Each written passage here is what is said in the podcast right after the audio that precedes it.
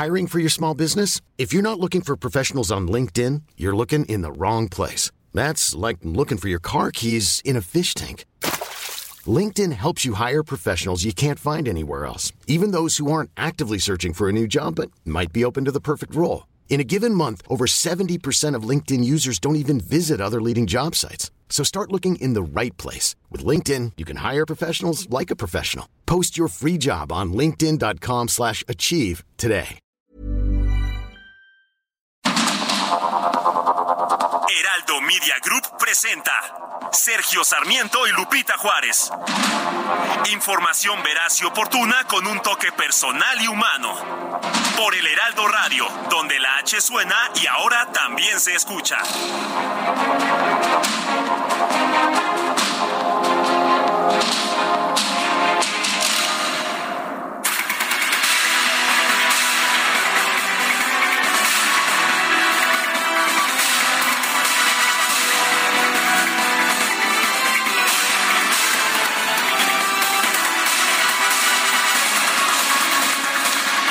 Hoy es lunes 30 de enero del 2023. Soy Sergio Sarmiento y quiero darle a usted la más cordial bienvenida a El Heraldo Radio. Lo invito a quedarse con nosotros. Aquí estará bien informado, por supuesto. También podrá pasar un rato agradable. Nos gusta darle a usted el lado amable de la noticia, siempre y cuando la noticia lo permita. Guadalupe Juárez, buenos días. Hola, ¿qué tal? ¿Cómo te va, mi querido Sergio? Buenos días para ti, amigos. Muy buenos días. Qué gusto que estén empezando la semana junto con nosotros, bien informados con lo que sucede en México y el resto del mundo. En este lunes que no es 40 ni es 80, es ya 30, 30 de enero. Ya nos lo echamos prácticamente. Ya nos lo echamos efectivamente, Guadalupe, pero ¿te parece que empecemos con un resumen de la información más importante de este lunes? Venga, venga de ahí. Son las 7 con 1. En la presentación de su nuevo libro, La democracia no se toca, el consejero presidente del Instituto Nacional Electoral, Lorenzo Córdoba, advirtió que este es el momento en que los ciudadanos deben presentar todos los recursos legales a su alcance para detener el llamado Plan B del presidente López Obrador en materia electoral. Todos tenemos derechos como ciudadanos a votar. Sí, pero no es votar en cualquier elección. Es votar, como lo dice el artículo 41 constitucional, en elecciones libres y auténticas. Y si no están garantizadas las condiciones de autenticidad, se afecta el derecho de voto de cada ciudadano y ciudadana. Y este, creo, es el momento en que las y los ciudadanos, en lo individual o en lo, de manera colectiva, pueden y creo deben, debemos, si queremos defender a la democracia, presentar todos los recursos dentro de los cauces legales porque si la ley es la ley, no juguemos a que la ley, que no me vengan con eso. Por su parte, el consejero electoral Ciro Murayama denunció que el llamado Plan B atenta contra la Constitución y pone en riesgo el derecho de los ciudadanos a votar en elecciones libres y auténticas. ¿Cómo sabemos que son los representantes legítimos, que son ciudadanos con su credencial para votar que corresponde, en fin? Pero la ley dice que si no les permites el paso a la casilla, se anula la casilla. Y la otra, si entra alguien que no esté acreditado, se anula la casilla. Es una ley que quiere poner en riesgo las elecciones. Estoy ejemplificando la magnitud de la irresponsabilidad y de la arbitrariedad contra el INE, sí, pero sobre todo contra el derecho de todos y cada uno de ustedes. En un desplegado, más de 80 organizaciones civiles como la Asociación Mexicana de Derecho a la Información, Ocupa, Causa en Común y México Unido contra la Delincuencia se pronunciaron en contra de las reformas que conforman el llamado Plan B, al considerar que producirían un deterioro inevitable de las elecciones. Dirigente nacional de Morena, Mario Delgado, rechazó que el secretario de Gobernación, Adán Augusto López, haya dado la orden al Congreso de destazar al Instituto Nacional Electoral. Y que haya más certeza en las elecciones, al contrario de lo que ellos están diciendo, que se pone en riesgo el proceso electoral del 24. Eso es absolutamente falso. Tan falso es como la acusación que hizo hace unos días eh, Lorenzo Córdoba, diciendo que nuestro secretario de gobernación había dado instrucciones de destazar al INE, así se lo había pedido el Senado. Eso es absolutamente falso. Bueno, hay que recordar que algunas declaraciones de Mario Delgado señalaban que la idea era extinguir al INE. Exterminar, ¿no? Eh, extinguir, exterminar al INE. Era extinguir, pensaba yo que era exterminar, pero en fin, el hecho es que pues no, no ven con buenos ojos a tener una autoridad electoral independiente. El coordinador del PRD en San Lázaro, Luis Espinosa Cházaro, reveló que la alianza opositora Va por México en la Cámara de Diputados busca que haya un consenso con los otros partidos para la elección de los nuevos consejeros del INE. Y en un comunicado, la dirigencia nacional del PRD denunció que el PAN y que el PRI han ignorado a la sociedad en la toma de decisiones de la coalición Va por México, esto de cara a las elecciones del 2023 y 2024. Por otro lado, el dirigente nacional del Sol Azteca, Jesús Zambrano, aseguró que el PRD tiene dos perfiles fuertes para la contienda por la candidatura presidencial de Va por México. Es el gobernador de Michoacán, Silvano Aureoles, y el senador Miguel Ángel Mancera allá en la reunión de los grupos parlamentarios en Ixtapan de la Sal que están dispuestos a caminar y a sujetarse a un método así como el que hemos planteado, democrático, abierto, plural y participativo. Ya uno lo ha estado haciendo abiertamente, el compañero exgobernador de Michoacán, Silvano Aureoles, y el día de ayer el coordinador de los senadores del PRD, Miguel Ángel Mancera, nos manifestó su disposición a empezar también a desplegarse en esta perspectiva en todo el país. El coordinador de Morena en el Senado, Ricardo Monreal, tomó protesta a los coordinadores estatales y distritales que estarán a cargo de promover sus propuestas de cara a la contienda interna por la candidatura presidencial de Morena.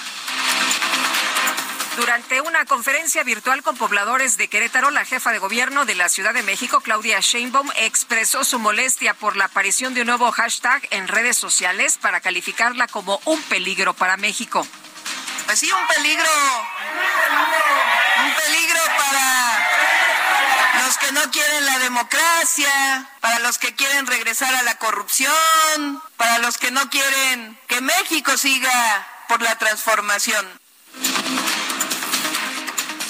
Por otro lado, la jefa de gobierno consideró que el hallazgo de propaganda en su contra en las oficinas de la alcaldía Cuauhtémoc es una muestra de la guerra sucia que lleva a cabo la oposición. Es la evidencia de una guerra sucia y no es de una alcaldesa, es eh, de la oposición, del conservadurismo, particularmente del PAN, que están muy preocupados, porque cada vez pierden más en la ciudad. Y la verdad, porque encabezamos las encuestas en la ciudad y en el país, se salen a defenderle.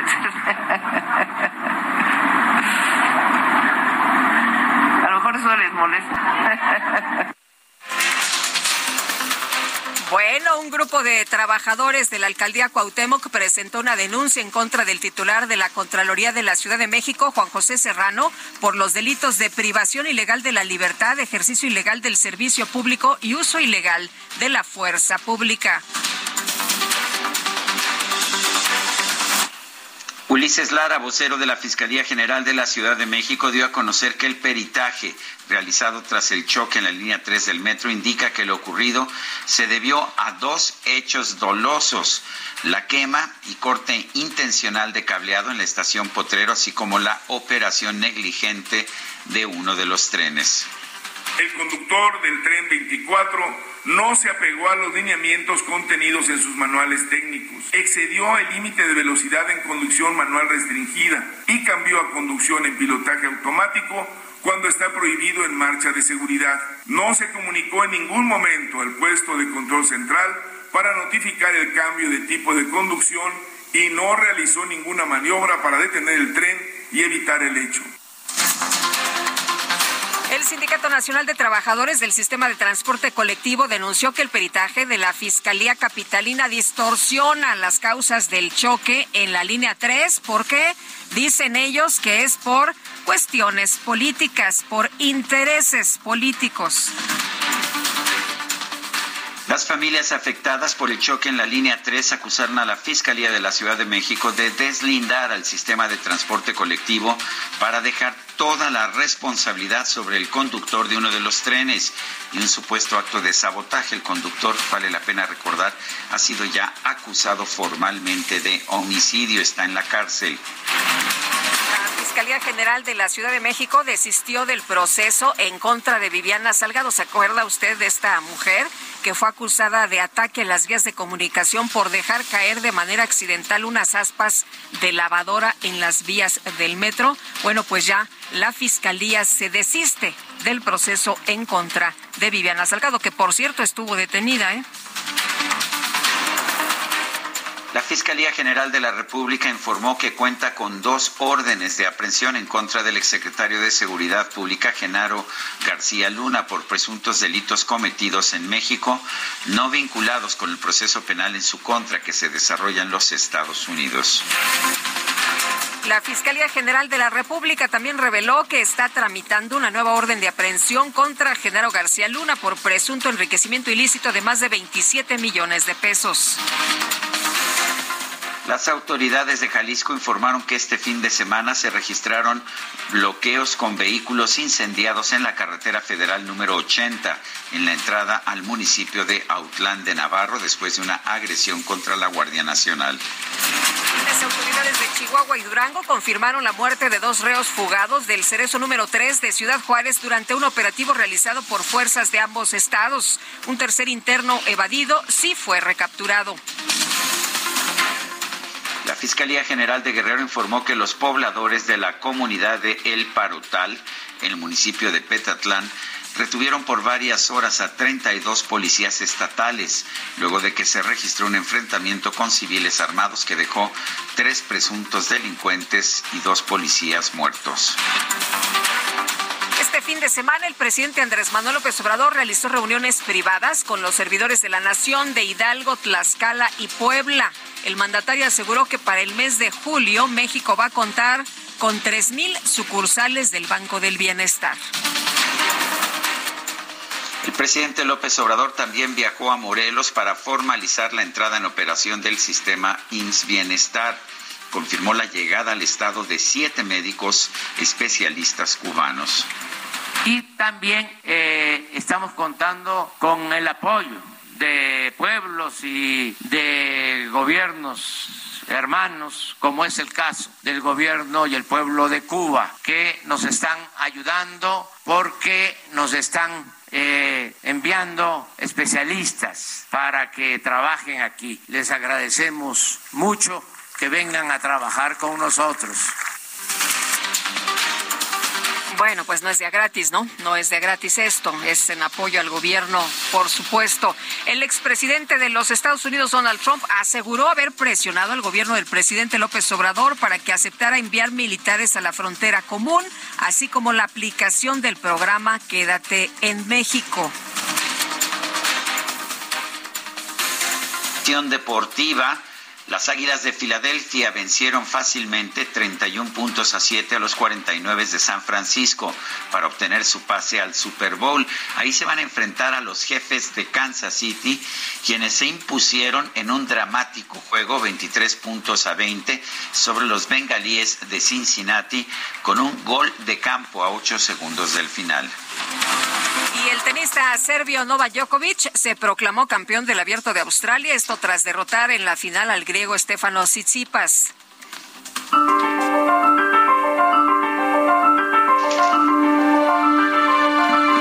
Y vamos a la frase del día.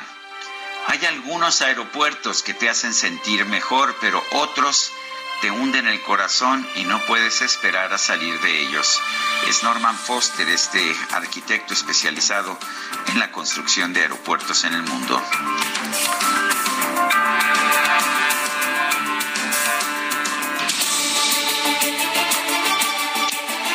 Y vamos a las preguntas. Este viernes pasado preguntamos en este espacio, ¿está usted de acuerdo con el plan B de reforma electoral del presidente López Obrador?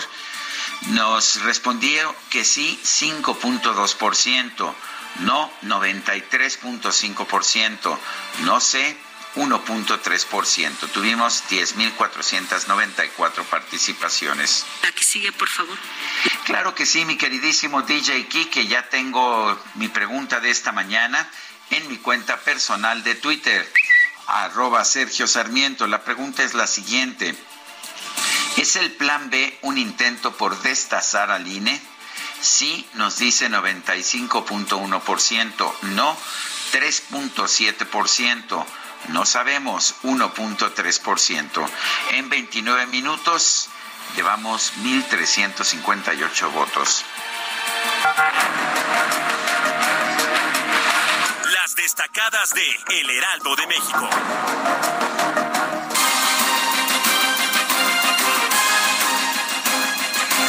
Y está con nosotros aquí en la cabina Itzel González con las destacadas. Itzel, ¿cómo te va? Muy buenos días. Muy buenos días, Lupita, Sergio, queridos destacalovers, arrancando esta semana con toda la actitud, que es lo único que nos queda porque huele a quincena, pero huele leve porque pero está lejos, ¿no? Estamos haciendo cuentas que pagan hasta mañana en la noche, entonces estirando, estirando la liga como debe de ser, pero iniciando el lunes, por supuesto, con mucha actitud y también con mucha información que se publica esta mañana en el Heraldo de México, así que vámonos con las destacadas. En primera plana, reforma electoral INE con dos rutas contra el Plan B. El instituto planea combatir en la Corte lo ya aprobado por el Congreso y alista las acciones para el debate de lo que falta a partir del primero de febrero. País, trabajo coordinado. Trasladan a 89 reos de Ciudad de México a penales federales. Despresuriza la Secretaría en operativo las cárceles de la capital hacia otros estados. Ciudad de México en Iztapalapa, Trole lleva a 4 millones. El servicio elevado transporta diariamente a 47 mil usuarios que cruzan la alcaldía a tres meses de haber entrado en operaciones. Estados, turista polaco lo golpean por subir a pirámide, provocó enojo de visitantes en Chichen Itza y le dieron palazos. Orbe, enfermos mentales, Canadá cede paso a eutanasia. La opción vigente desde 2016 ahora puede ser utilizada por personas con problemas mentales graves. Meta Real Madrid deja ir puntos útiles. Los merengues se alejan a cinco puntos del FC Barcelona tras la jornada 19 en la Liga de España. Y finalmente, en mercados, mudanza del Aeropuerto Internacional de la Ciudad de México proponen trabajar las 24 horas. La Secretaría de Infraestructura, Comunicaciones y Transportes dijo que es viable, viable el traslado de carga en 156 días. Lupita, Sergio, amigos, hasta aquí las destacadas del Heraldo. Feliz lunes. Gracias, Itzel. Muy buenos días. Feliz lunes también para ti. Son las siete con diecisiete minutos. Durante su visita a Morelos, el presidente Andrés Manuel López Obrador expresó su deseo de asistir a España para participar en una marcha en contra de la privatización de la salud. Noemí Gutiérrez, cuéntanos. Sergio Lupita, muy buenos días. Comentarles que el presidente Andrés Manuel López Obrador encabezó este domingo la presentación del Plan INS Bienestar en Temixco, Morelos. Ahí señaló que se está trabajando para garantizar el derecho a la salud y a la atención médica gratuita.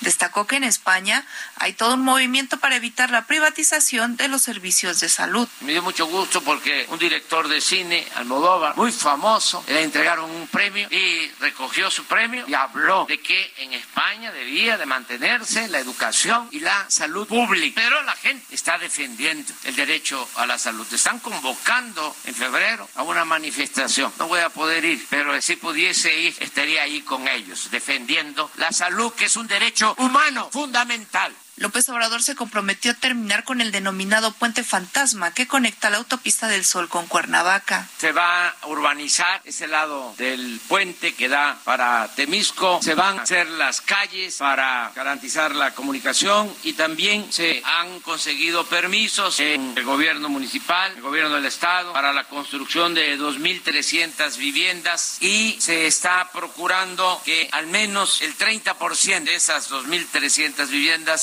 sean de interés social. Este mismo año regreso a Temisco para ya inaugurar las calles y la urbanización y que ya el puente deje de ser fantasma. Por último, les comento que el presidente López Obrador estuvo acompañado por el gobernador Cuauhtémoc Blanco y Zoé Robledo, director general del IMSS.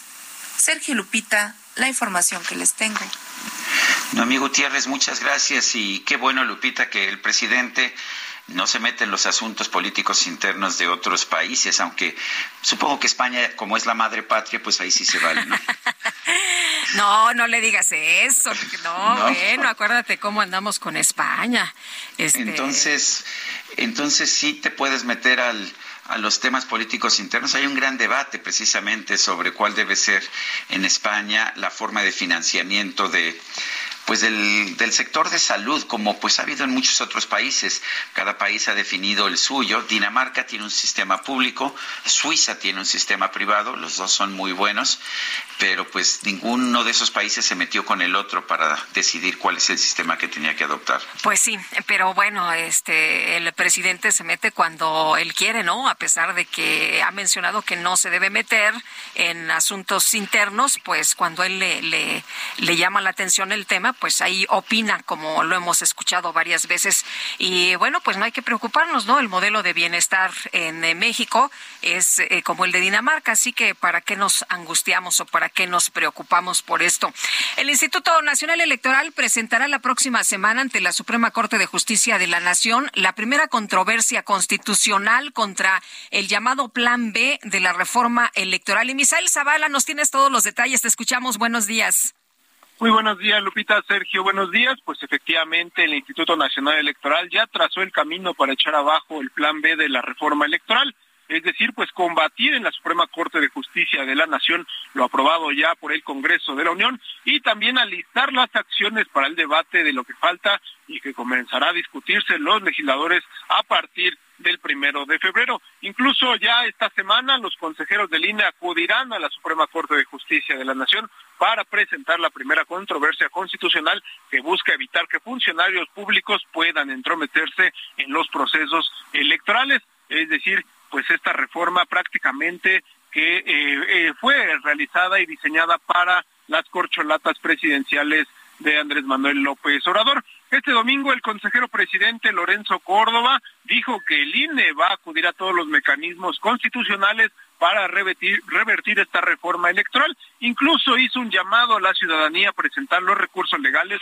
sea de manera individual o colectiva, que estén a su alcance para revertir esta reforma electoral denominado como el Plan B. Y es que Sergio Lupita en el Centro Cultural San Ángel, Córdoba, realizó la presentación del libro La democracia no se toca, de donde eh, pues escribió junto al consejero Ciro Murayama, donde detalla también que se presentarán otras controversias constitucionales una vez que se avaladan las dos leyes que faltan por parte del Congreso de la Unión. En este evento pues estuvo el expresidente del IFE, José Woldenberg, donde también pues Lorenzo Córdoba afirmó que el riesgo para la democracia ya no viene desde fuera como en los años 70, sino desde dentro por los que ganaron las elecciones y buscan dinamitar a la democracia en el país.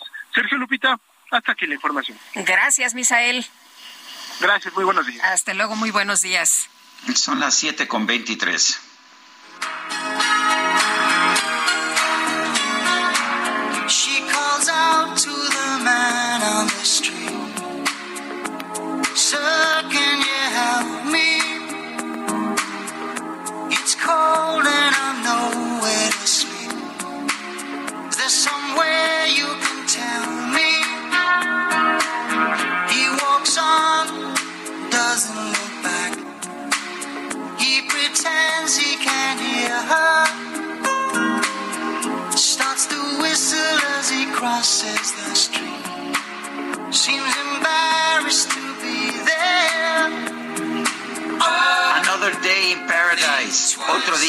En el paraíso estamos escuchando a Phil Collins, quien nació el 30 de enero de 1951, está cumpliendo 72 años, uno de los grandes de la música pop. ¿Te parece que lo escuchemos? Me encanta la idea este el día de hoy escuchar a Phil Collins, Sergio, y esta una de mis favoritas.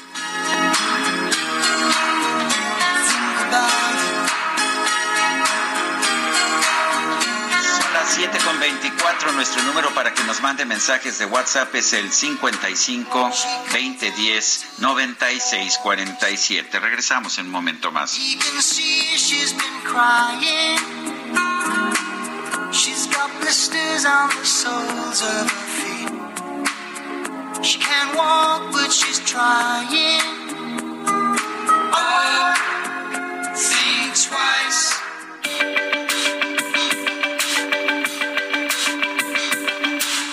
Sarmiento y Lupita Juárez quieren conocer tu opinión, tus comentarios o simplemente envía un saludo para ser más cálida esta mañana. Envía tus mensajes al WhatsApp 55 20 10 96 47.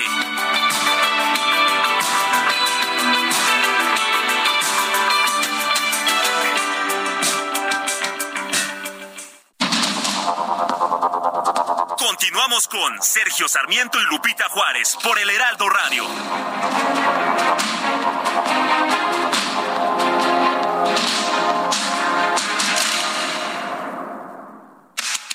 El mundo de la moda en mueble está en movimiento en Expo Mueble Internacional, la feria líder de muebles y decoración en América Latina. Encuentra lo último en tendencias, diseño y calidad en muebles para el hogar, oficina, jardín, infantil, decoración, entre otros. La cita es del 15 al 18 de febrero en Expo Guadalajara. Regístrate en www.expomuebleinternacional.com.mx.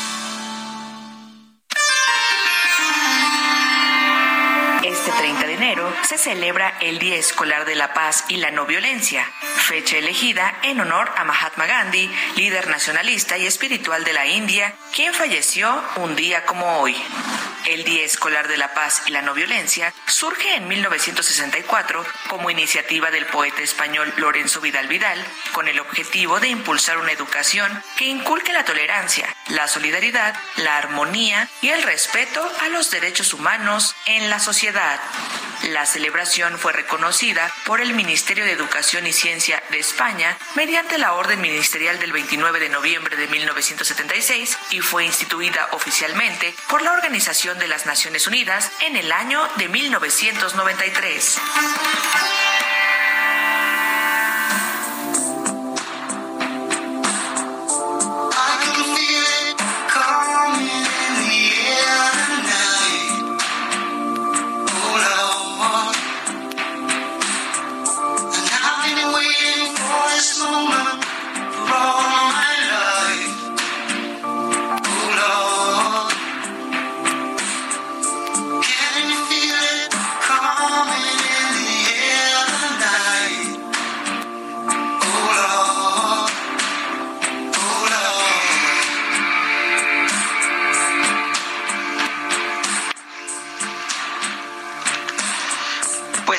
Seguimos escuchando música de Phil Collins. Esto se llama In the Air Tonight, en el aire esta noche. Hoy es cumpleaños de este músico inglés.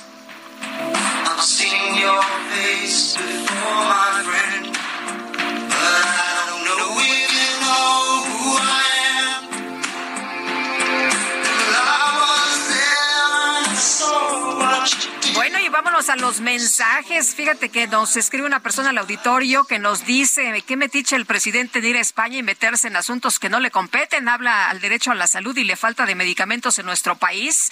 El derecho a la salud de los niños con cáncer. Saludos desde Tlaquepaque. Rebeca, me encanta Phil Collins, nos dice.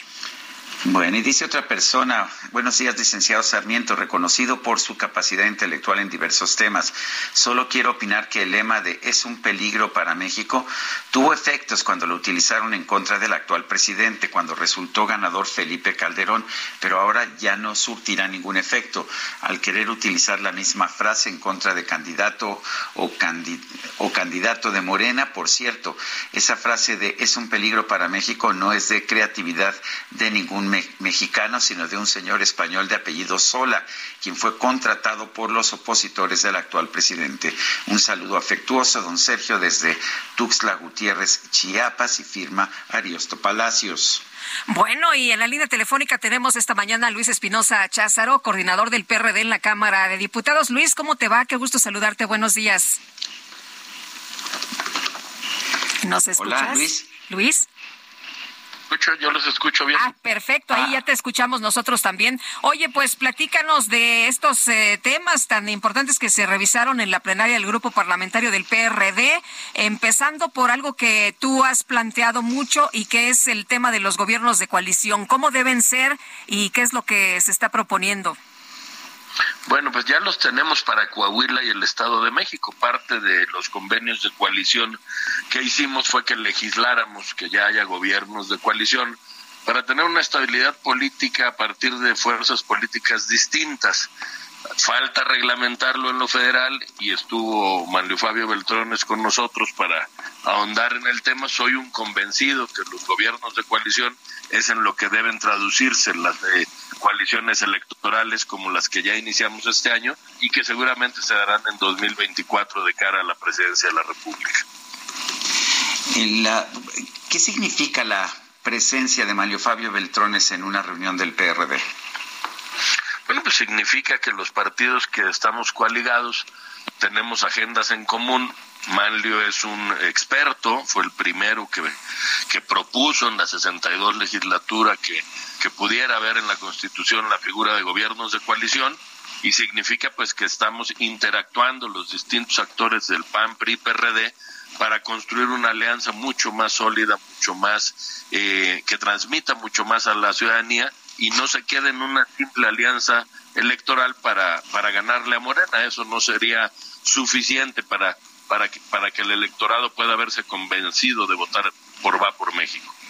Oye, el, tema del, del, proceso para 2024, ¿debe abrirse este proceso a la sociedad civil? ¿Debe participar todo el mundo?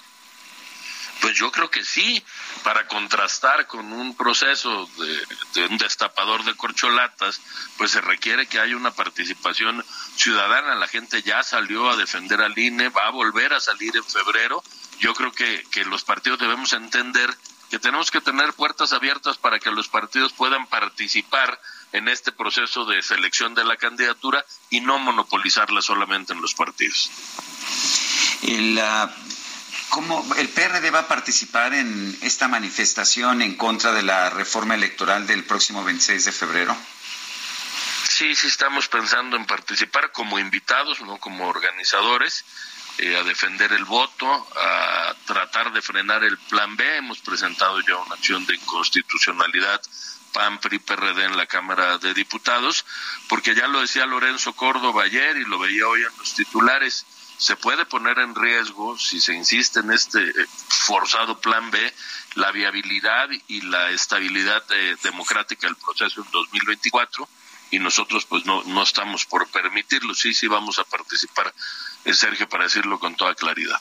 Eh, Luis, en el eh, tema del periodo ordinario de, sesiones que ya arranca el próximo miércoles, ¿cuáles son los temas importantes, lo que se debe poner en la mesa, lo que ya traen ustedes eh, ahí pues en, la mira?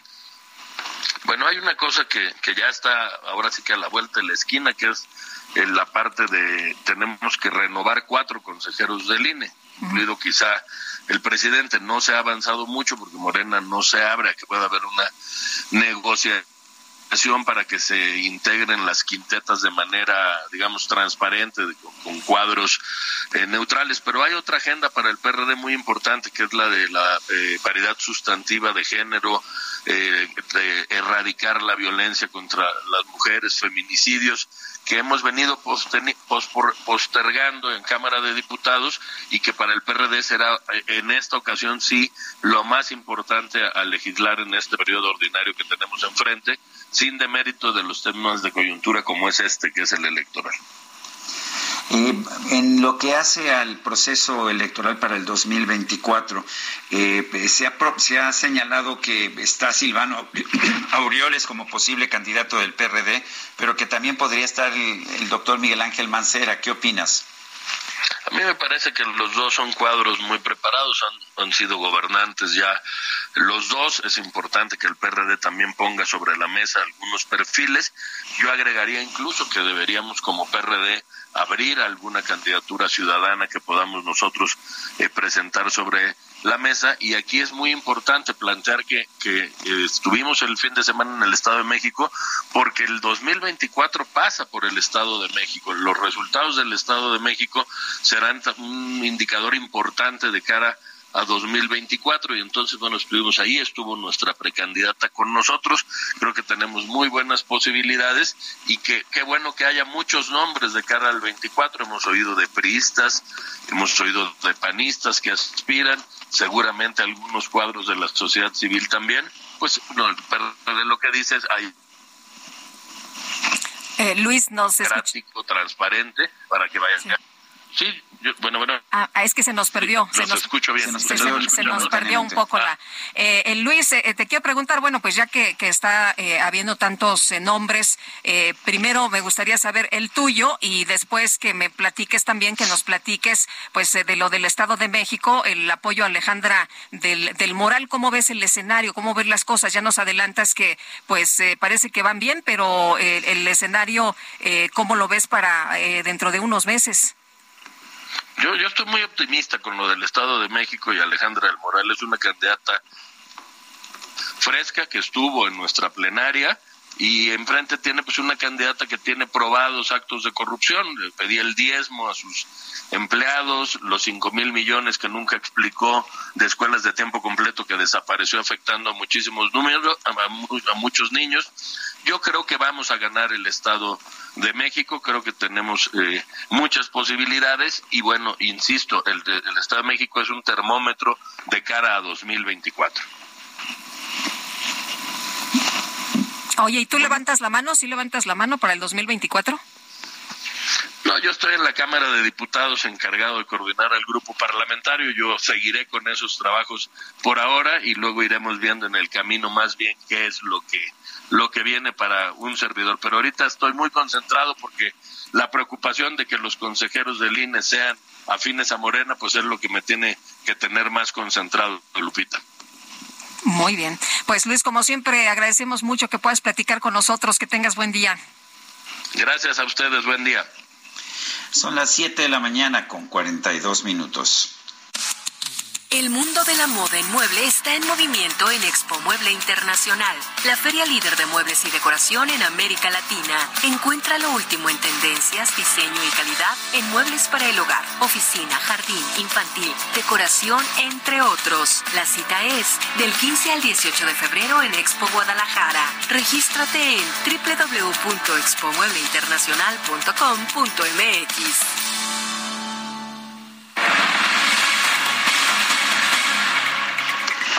Son las siete con cuarenta y tres. A través de una carta, un sacerdote cercano a la comunidad LGBT, el Papa Francisco aclaró sus declaraciones sobre la homosexualidad.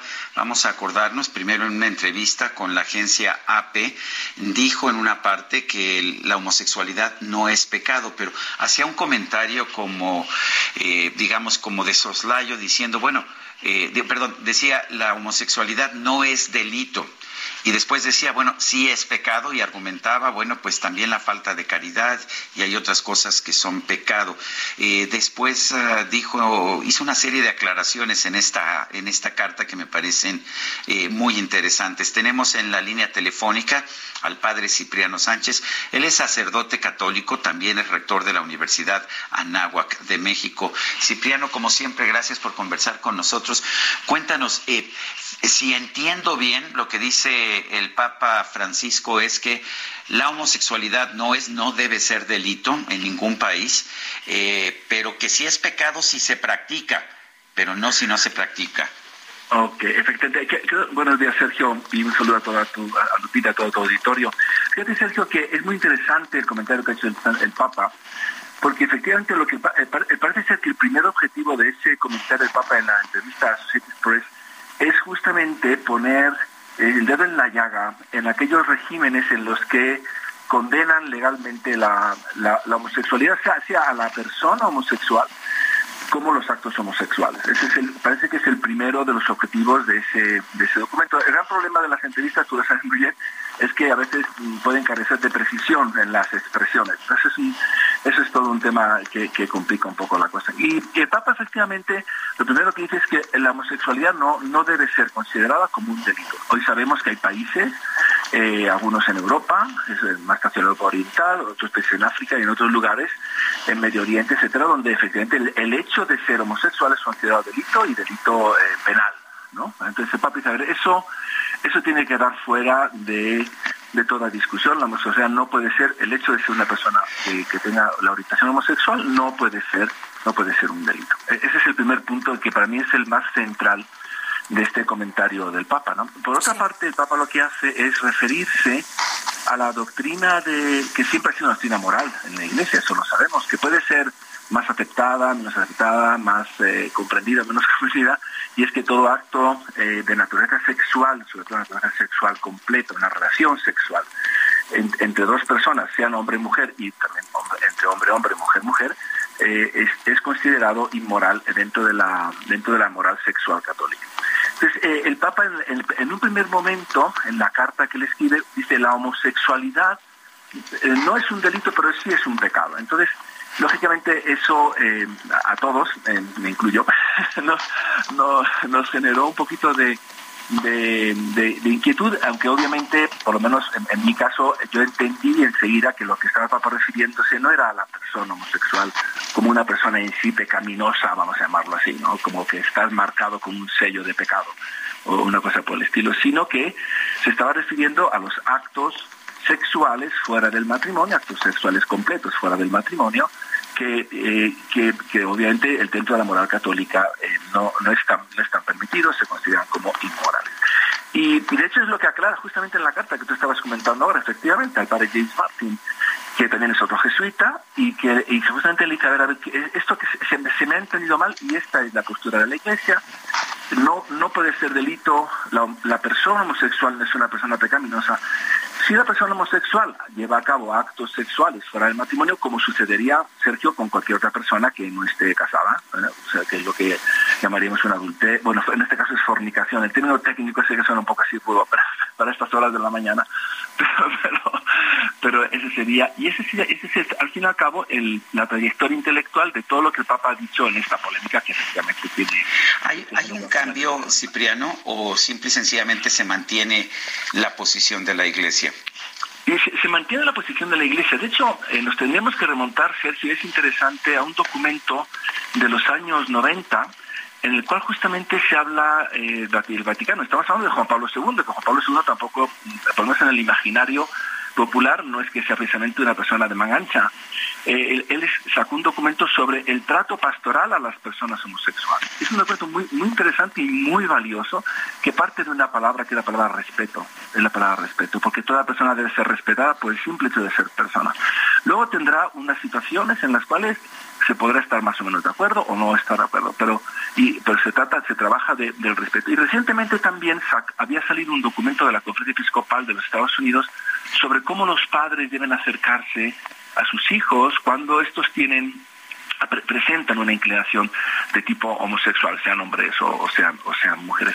Eh, y, de hecho el catecismo de la Iglesia Católica ojo, escrito por el cardenal Ratzinger, no nos, el entonces cardenal Ratzinger, justamente cuando habla de la homosexualidad dice, eh, hay, es una tendencia que, es, eh, que, tiene, algunos elementos complejos, es una tendencia oscura, en el sentido de que todavía no se sabe por qué viene, cómo viene, efectivamente, pero dice, en sí, em, pero no se puede considerar pecador al homosexual, ¿no? Entonces ese es un punto como persona. Eh, entonces es un punto que ya desde hace, fíjate, la cantidad de años que estamos echándonos para atrás, para considerar este punto.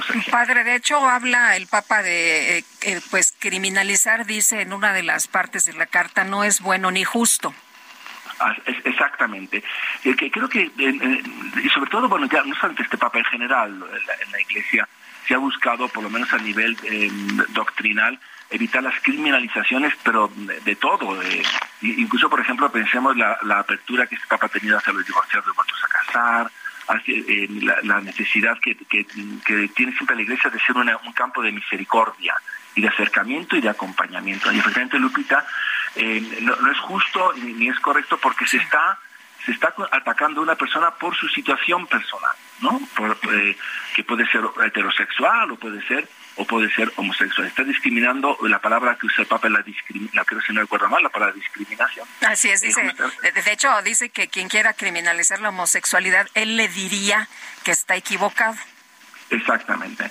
Y, fíjate, hay un dato más, es Lupita, que, es muy interesante. En algunos lugares, algunos obispos, y, creo que está refiriendo sobre todo a algunos países africanos donde esta situación es muy compleja, en algunos lugares justamente el Papa le dice, si hay algún obispo que piensa que la homosexualidad es un delito, debe, fíjate que fuerte el Papa, debe llevar a cabo un trabajo de conversión, que en el lenguaje católico significa reflexión para cambiar eh, este tipo de, de criterios. Sergio Lupita.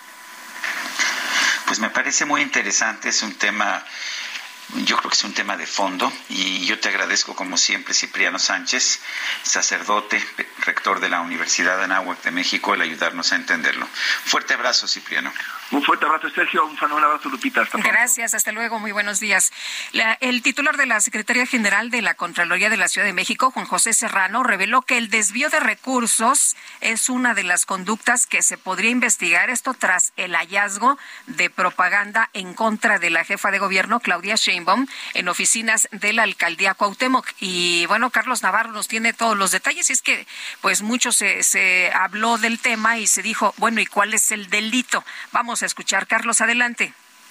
Buenos días, Sergio Lupita. Les saludo con gusto a ustedes y al auditorio les comento que el desvío de recursos es una de las conductas que se podría investigar tras el hallazgo de propaganda en contra de la jefa de gobierno Claudia Sheinbaum en las oficinas de la alcaldía Cuauhtémoc.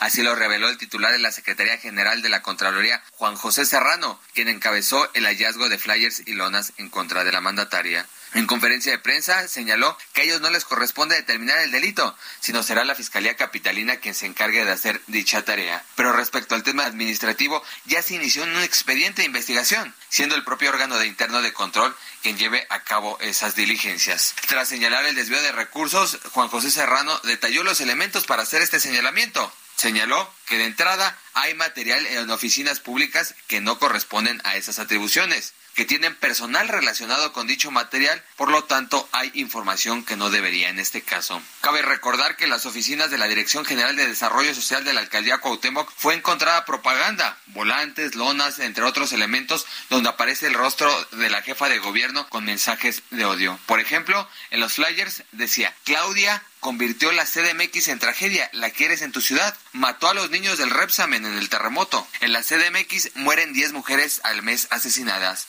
Hashtag es Claudia. Sergio Lupita, la información que les tengo. Gracias, muy buenos días, Carlos.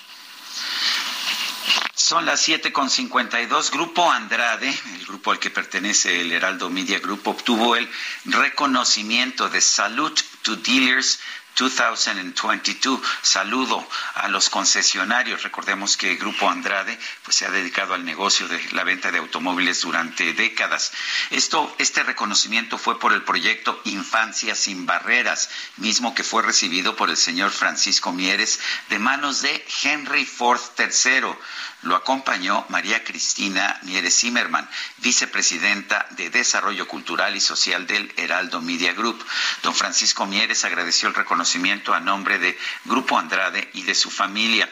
Es un honor estar aquí esta noche, dijo, para recibir este premio 2022 en persona y felicitar a los homenajeados de Salute to Dealers 2023. Eh, Me siento honrado de dirigirme a ustedes como parte de la familia Ford.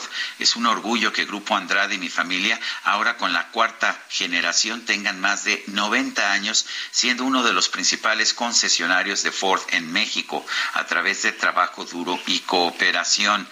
Eh, dijo esto. Explicó que Ford ha confiado en Grupo Andrade para compartir su éxito, otorgando el respaldo de su marca para ofrecer a los clientes mexicanos y esto, entre otras cosas, ha permitido crear Fundación Grupo Andrade para ayudar a los demás.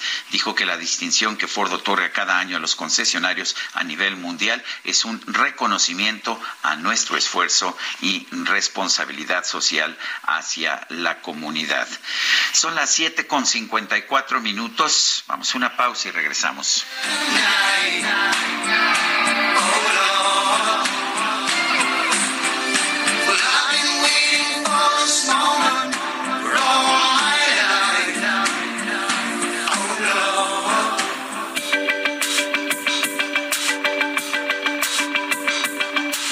Sergio Sarmiento y Lupita Juárez quieren conocer tu opinión, tus comentarios o simplemente envía un saludo para ser más cálida esta mañana. Envía tus mensajes al WhatsApp 55 20 10 96 47.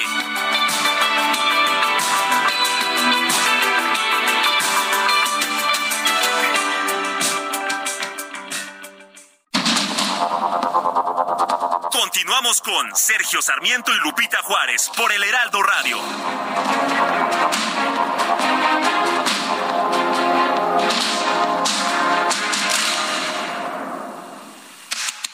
El mundo de la moda en mueble está en movimiento en Expo Mueble Internacional, la feria líder de muebles y decoración en América Latina. Encuentra lo último en tendencias, diseño y calidad en muebles para el hogar, oficina, jardín, infantil, decoración, entre otros. La cita es del 15 al 18 de febrero en Expo Guadalajara. Regístrate en www.expomuebleinternacional.com.mx.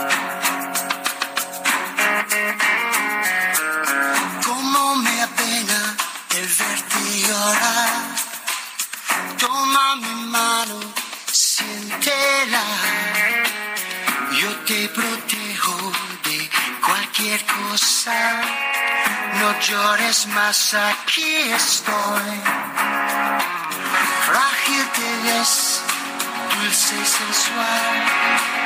Quiero abrazarte y te protegeré. Esta fusión es No llores más, aquí estoy. En mi corazón. Tú vivirás.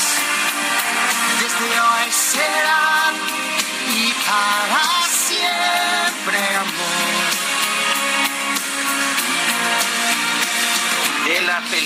Tarzán es esta canción de Phil Collins, En mi corazón vivirás.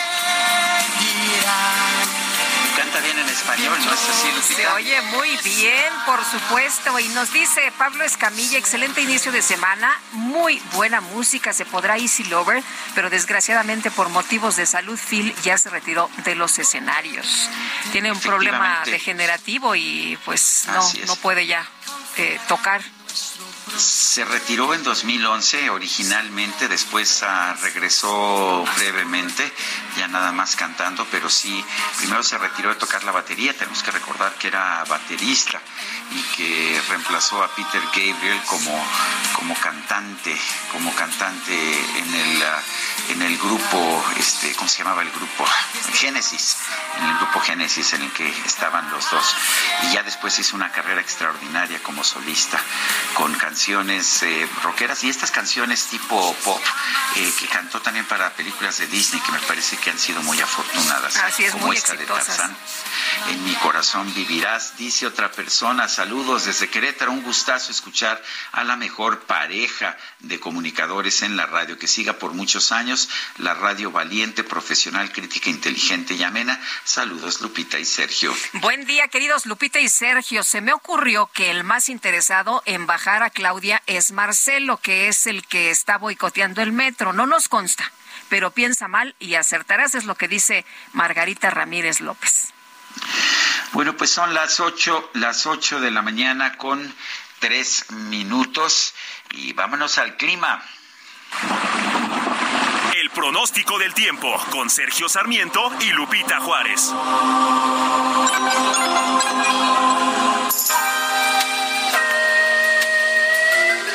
Patricia López, meteoróloga del Servicio Meteorológico Nacional de la Conagua. Buen día, ¿qué nos tienes esta mañana? Adelante.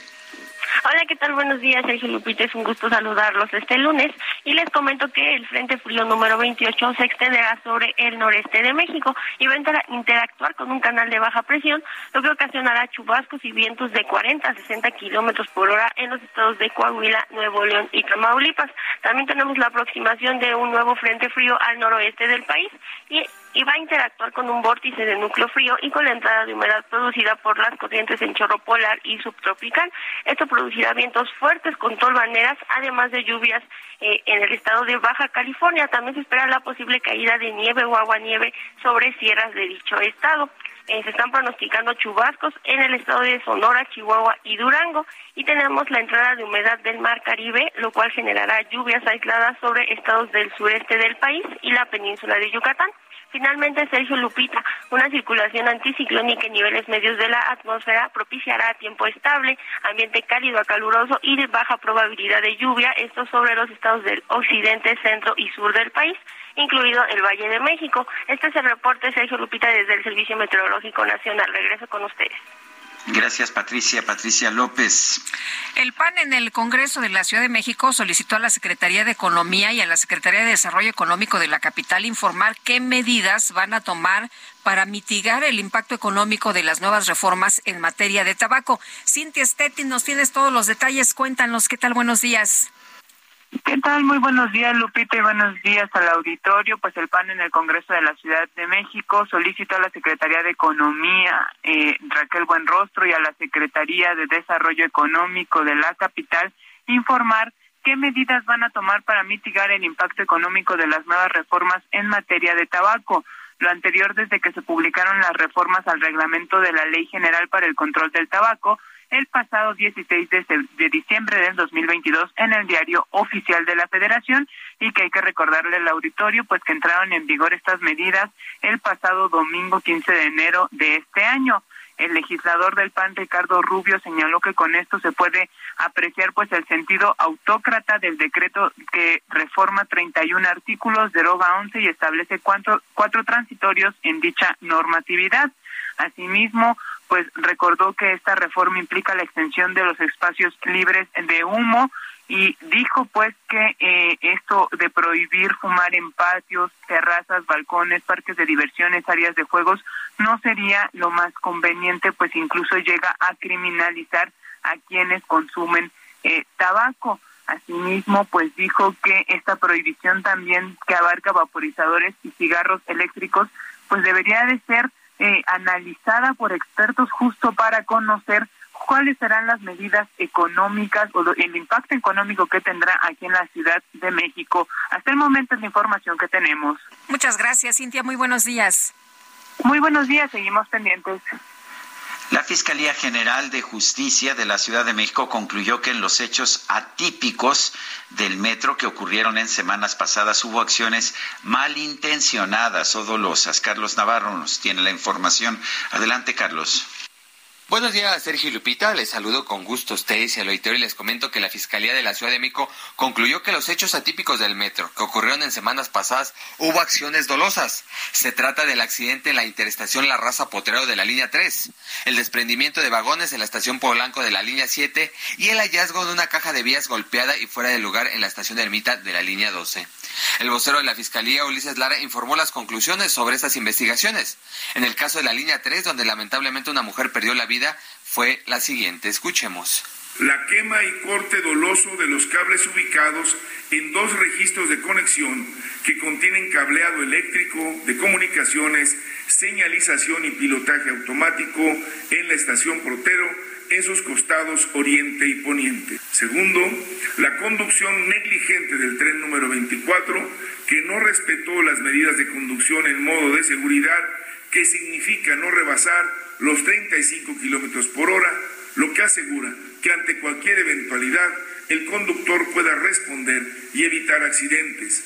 En este caso ya se ejecutó la orden de aprehensión por la posible comisión de los delitos de homicidio y lesiones ambos culposos en contra de Carlos Alfredo N., conductor del tren que se impactó. Incluso ya se llevó a cabo la audiencia inicial y quedó en prisión pero su defensa solicitó la duplicidad del término.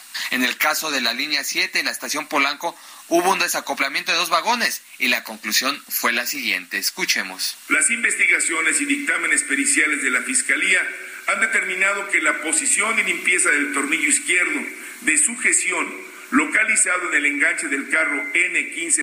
Sobre este incidente ya se inició la carpeta de investigación contra quien resulta imputable, toda vez que por las acciones se presume la posible comisión del delito de daño doloso en vías de comunicación. Por último, en el caso de la línea 12, en la estación Ermita se halló la caja de cambio de vías, golpeada y fuera de lugar. Esta fue la conclusión, así lo explicó el vocero. Escuchemos. Dadas las huellas de hundimiento registrados en la pieza del mecanismo de cambio de vía, estas fueron realizadas con intencionalidad mediante una herramienta de construcción, de mecánica o similar. Se trata de una acción dolosa, ya que lo golpearon con el objetivo de inutilizar su funcionamiento y en consecuencia una operación de riesgo para el sistema de transporte de los usuarios de la línea 12 en el tramo Atlalil-Comiscua. En las últimas semanas se han integrado siete carpetas de investigación por hechos ocurridos en el metro. Se trata de las tres anteriores, además de que la cuarta es por el hallazgo de un captor de pilotaje automático en la interestación Hidalgo Guerrero, la quinta por el descarrilamiento de uno de los carros motrices en el área de talleres del Rosario, una sexta por un cortocircuito en la interestación Barranca del Muerto Miscuac y por último una por un cortocircuito en la interestación Terminal Aérea Angares. Así lo detalló el vocero de la Fiscalía Capitalina. Sergio Lupita, la información que les tengo. Y te la agradecemos, Carlos Navarro. Gracias. Son las ocho con once. El Químico Guerra. Con Sergio Sarmiento y Lupita Juárez. Químico Guerra, ¿cómo te va? Buenos días. Hola Lupita, Sergio, buenos días una nueva forma de monitorear la contaminación atmosférica, que es uno de los problemas que tenemos en la Ciudad de México más importantes. Pues, ¿cuál es esta nueva forma? La miel de abeja. Ya ven que les comenté, te comenté a ti, Lupita, el que se pueden construir para buses cuyos techos tengan la banda para crear precisamente y apoyar eh, la reproducción de estos polinizadores maravillosos que son las abejas. Bueno, pues una utilidad adicional de estos parabuses es que sirvan como monitores de la contaminación eh, atmosférica. La miel de abejas urbanas nos puede informar qué tan limpio o qué tan sucio está el aire en una ciudad e identificar las fuentes de los contaminantes ambientales, tales como el plomo, por ejemplo. En un estudio realizado por investigadores del Centro de Investigaciones Sintópicas y Geoquímicas de la Universidad de Columbia, en los, Británica, en el Canadá, y publicado el día de hoy en Nature Sustainability, se analizó la miel de colmenas urbanas en seis alcaldías metropolitanas de Vancouver.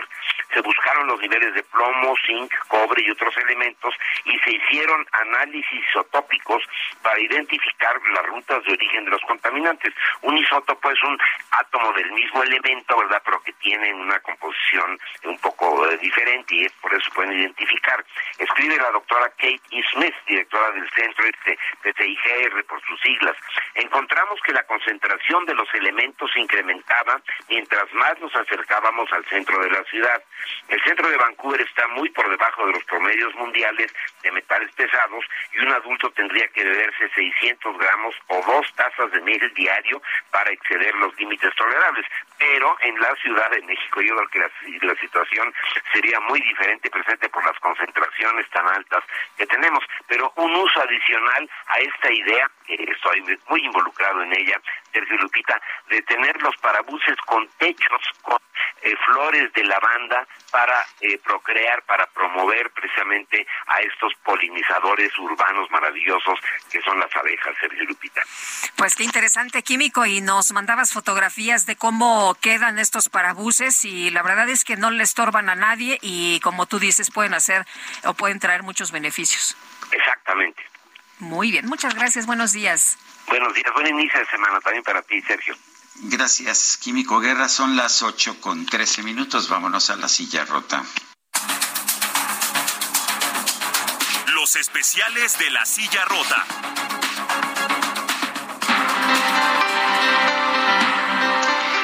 Jorge Ramos, periodista de La Silla Rota, adelante, ¿qué nos tienes esta mañana?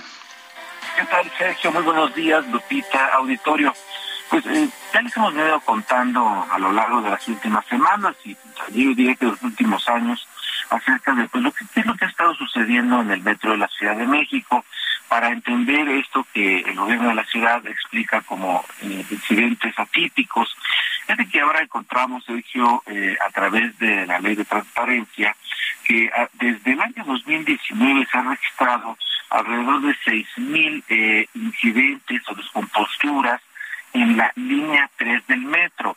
Eh, varias de ellas, lo, hemos, lo tenemos documentado, han llevado incluso a que sea desalojado el pasaje que está eh, en los trenes viajando.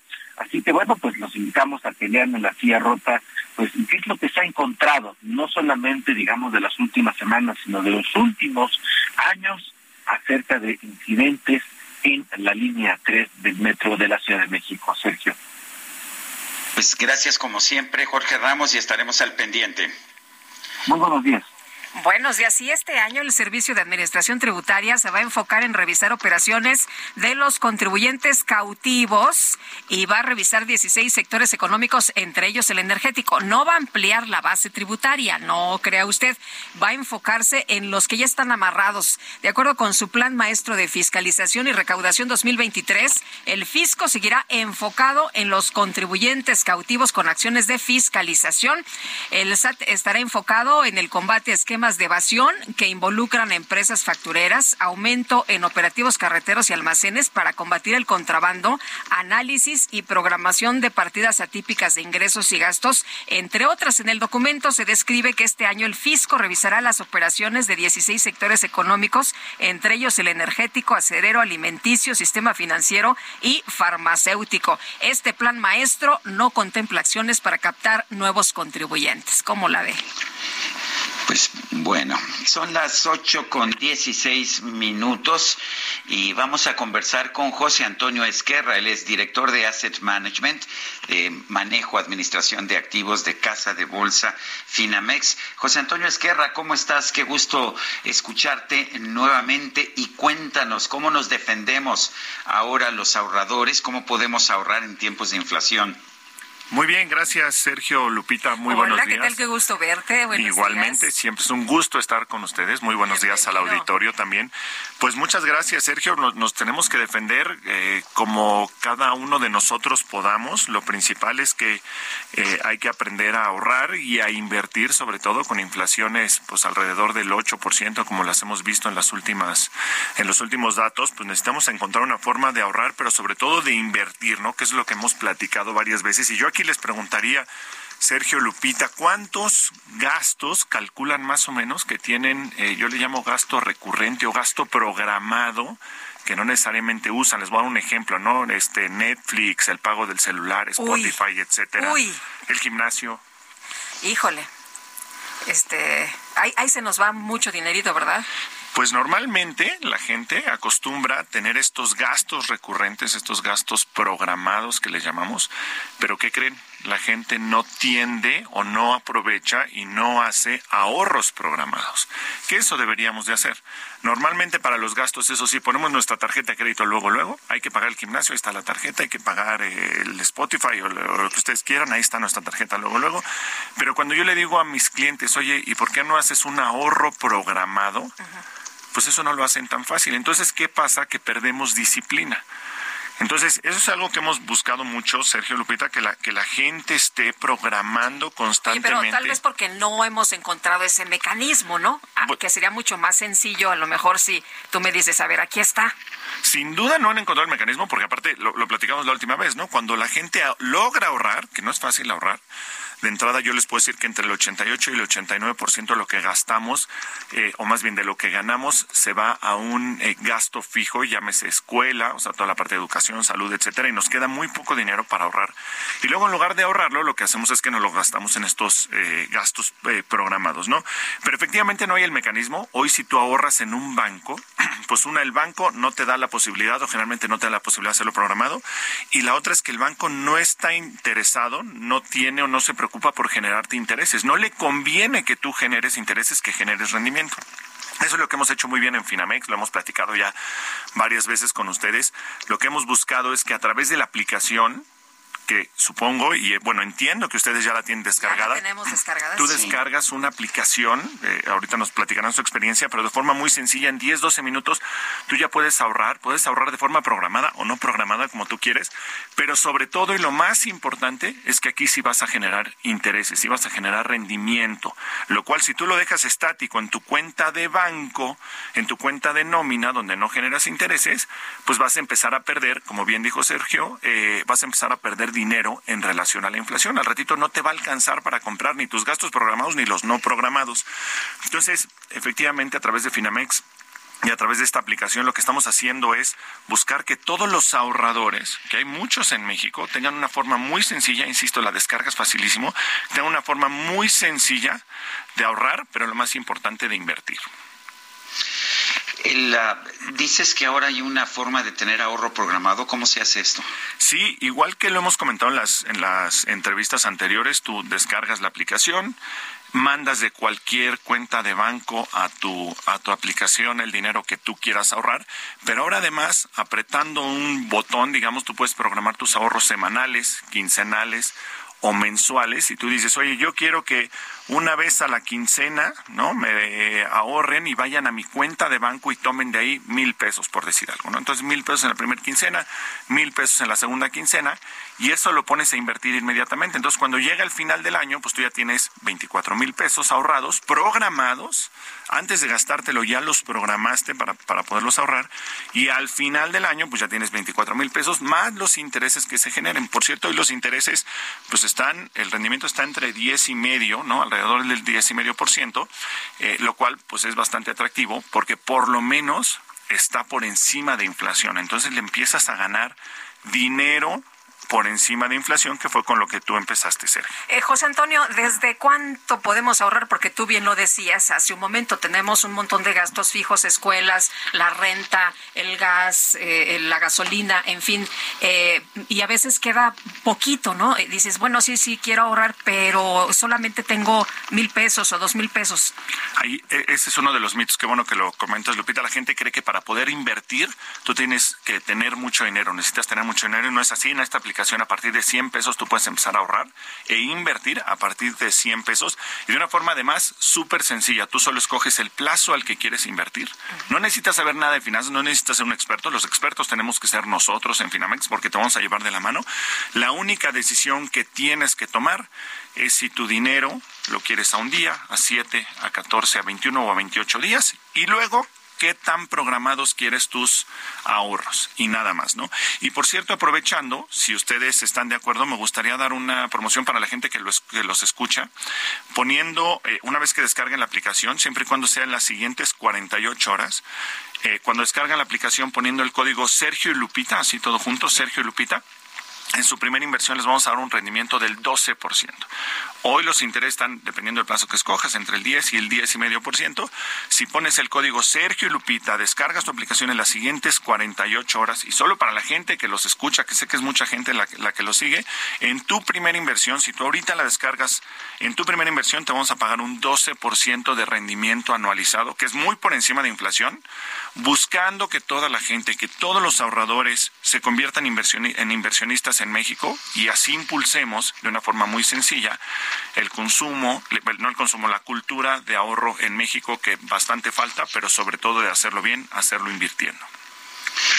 Pues yo quiero agradecerte, José Antonio Esquerra, director, director de Asset Management de Casa de Bolsa Finamex, el haber conversado con nosotros. Y sí, yo bajé la aplicación e hice un depósito y eh, que yo quería ver si se podía y qué, qué tan fácil era. La verdad es que me salió bastante bien, bastante rápido, bastante fácil y con un buen rendimiento. Ahora pon tus ahorros programados y nos cuentas qué tal te fue, Sergio.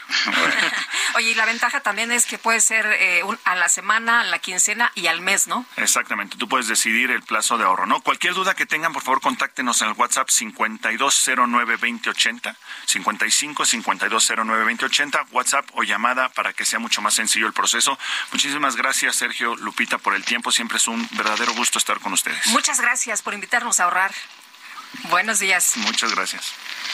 Bueno, pues son las ocho, ocho de la mañana con 24 minutos. Quiero recordarle a usted nuestro número de WhatsApp para que nos mande mensajes 55 20 10 96 47. Repito, 55 20 10 96 47. En Twitter, arroba Sergio y Lupita, le recomiendo también eh, darle seguimiento a la cuenta del Heraldo, el Heraldo de México, que está en arroba Heraldo de México. Nosotros vamos a una pausa y regresamos. ¿Eh? Mire, ay, véale, apúntele bien. Lo sé, lo haremos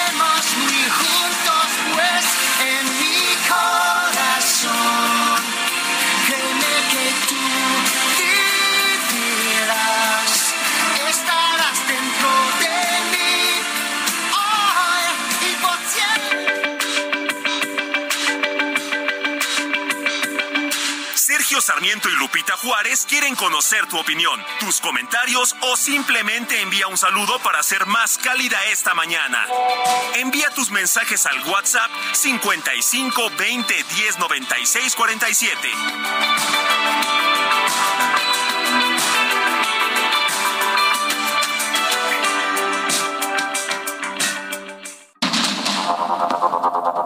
Continuamos con Sergio Sarmiento y Lupita Juárez por el Heraldo Radio.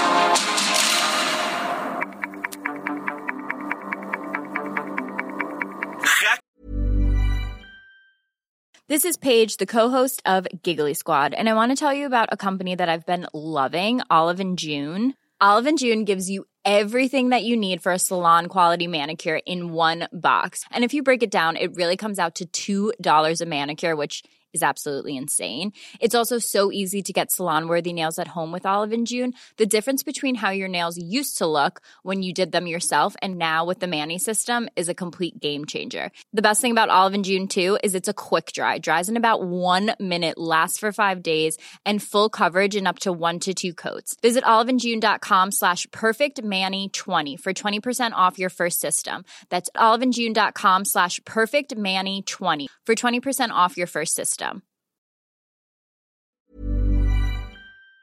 Que mate con Sergio Sarmiento.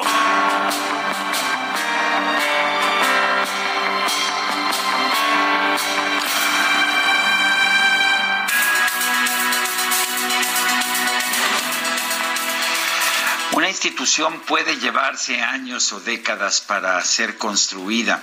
Cada una de las instituciones que tenemos en el, gobierno de la actualidad ha sido producto de una serie de acuerdos, de acuerdos políticos, de esfuerzos por tener personal capacitado, de todo un trabajo prolongado para tratar de construir algo mejor. Y sin embargo, todo eso se puede destruir pues con unos cuantos desplantes, con unas cuantas leyes. Eso me parece que puede ocurrirle no al INE, sino a nuestra democracia. Entre más nos ponemos a revisar los elementos de la nueva legislación electoral, del famoso Plan B del presidente López Obrador, nos damos cuenta de que el propósito es en realidad destruir la democracia. Estamos viendo eh, toda una serie de medidas que simple y sencillamente harían imposible para el INE o para el Tribunal Electoral cumplir con sus funciones. Hay mucho, por supuesto, que se podría mejorar que se podría recortar en el funcionamiento del Instituto Nacional Electoral o del Tribunal Electoral. Pero lo que busca el Plan B no es mejorar, no es reducir los gastos, lo que busca es simple y sencillamente castigar al INE por el pecado de habernos dado elecciones limpias, elecciones sin relleno de urnas, elecciones sin intervención del gobierno para apoyar al partido en el poder, eh, cosas que solamente hemos tenido en el periodo en que el IFE y el INE estuvieron o han estado a cargo de las elecciones nacionales.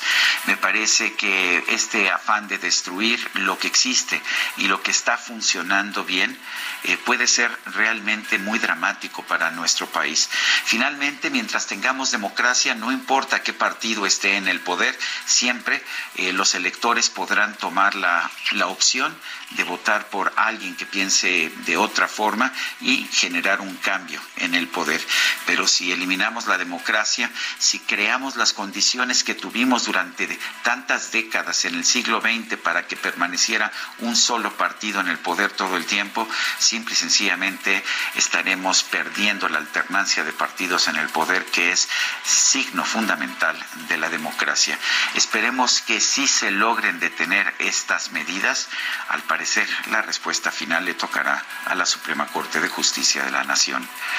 Yo soy Sergio Sarmiento y lo invito a reflexionar.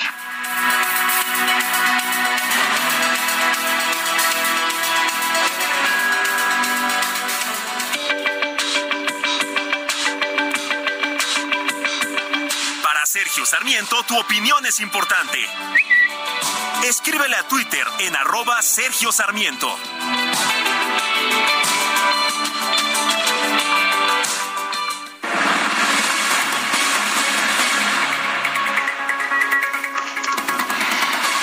Bueno, y vamos Bueno, a la pues, música, ¿no?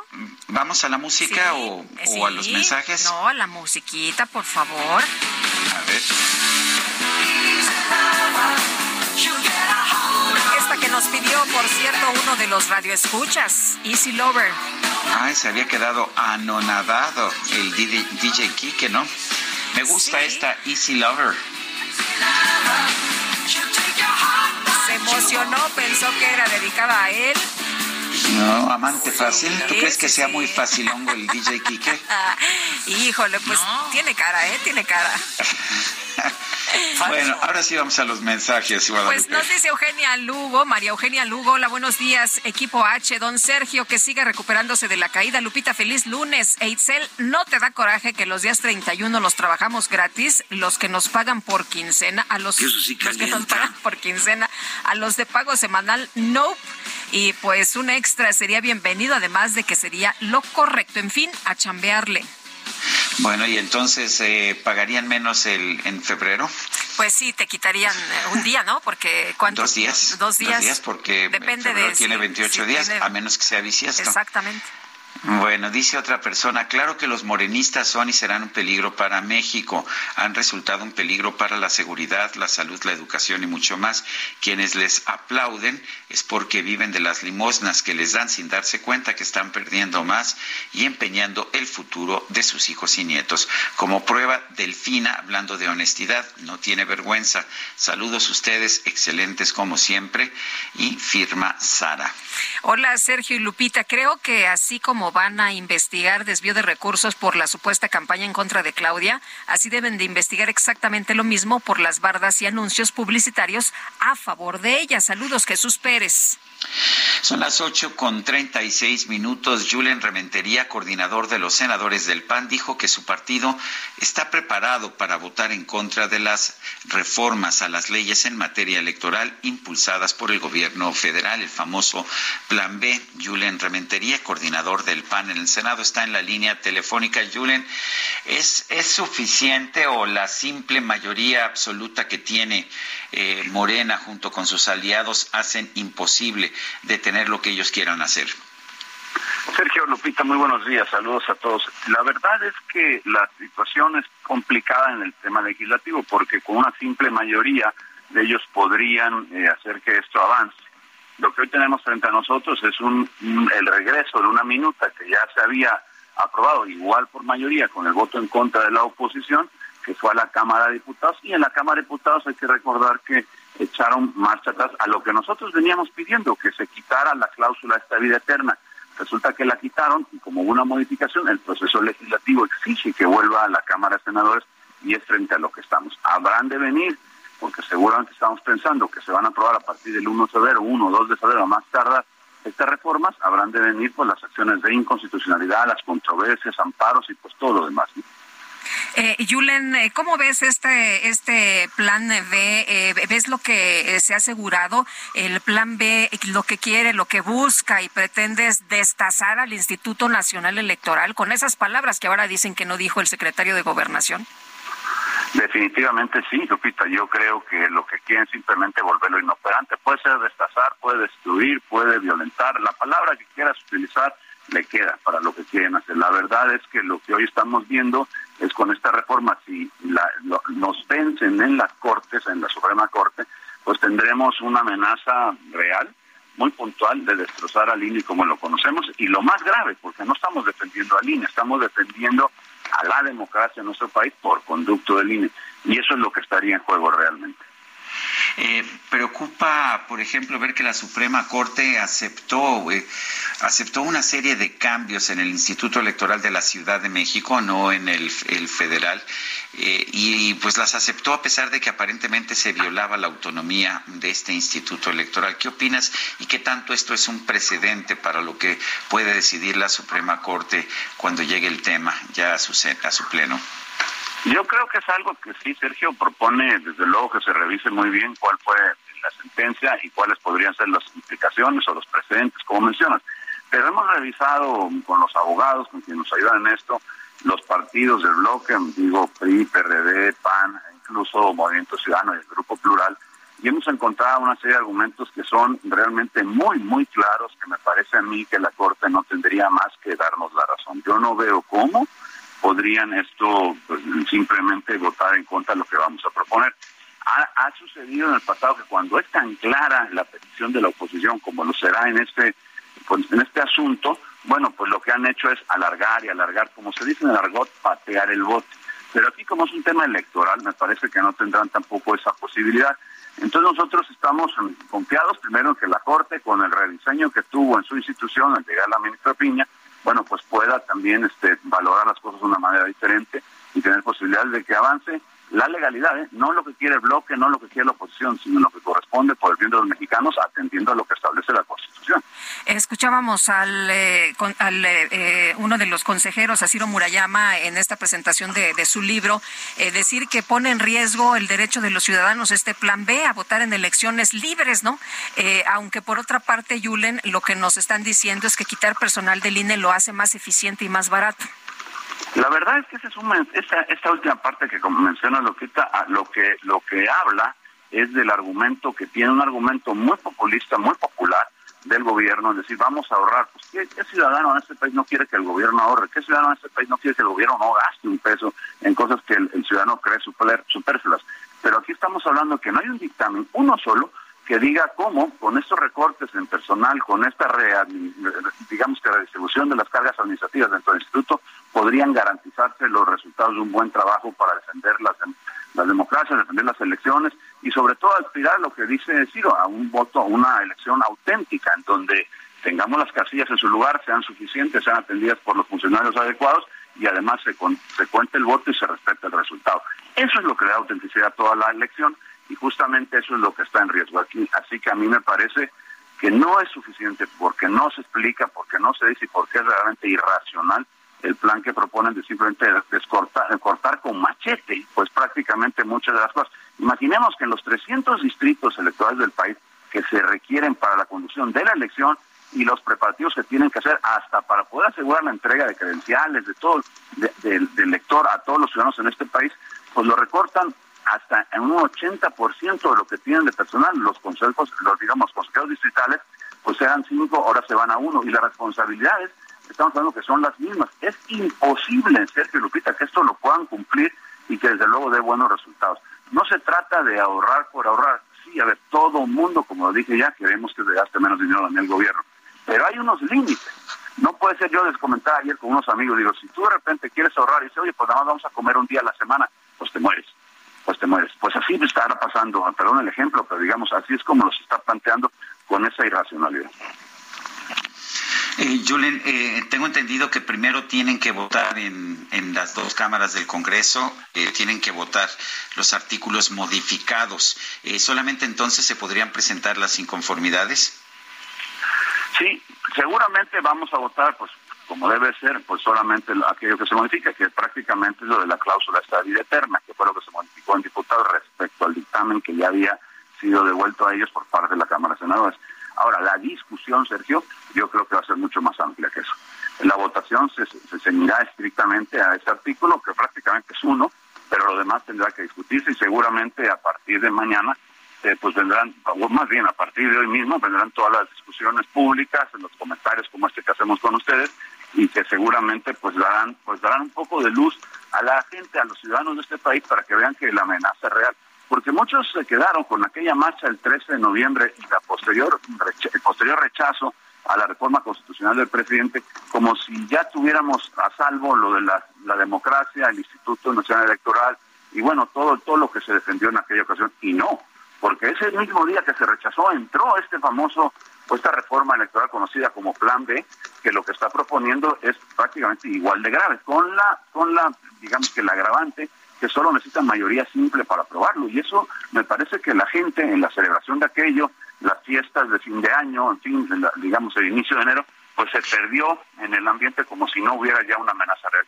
Y la hay, y la hay muy grave.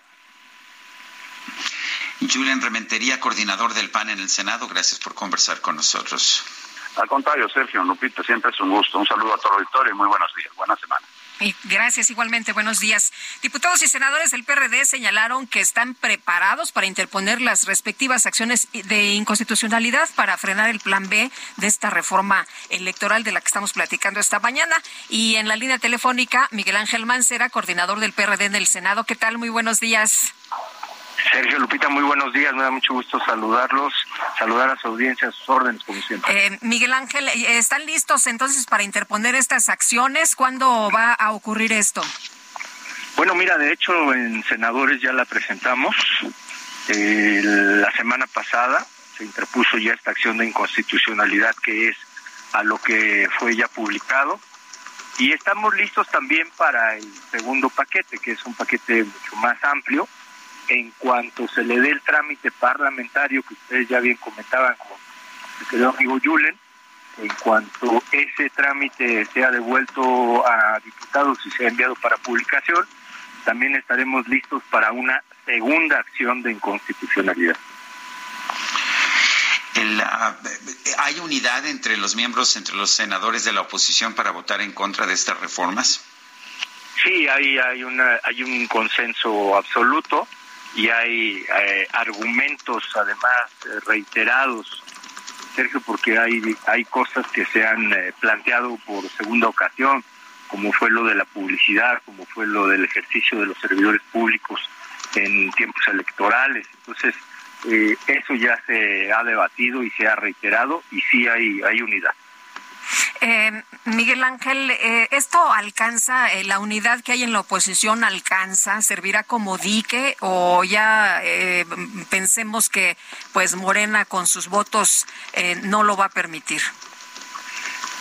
Ellos tienen la posibilidad con la mayoría simple de que se apruebe, de que ese planteamiento sea ley vigente en nuestro país.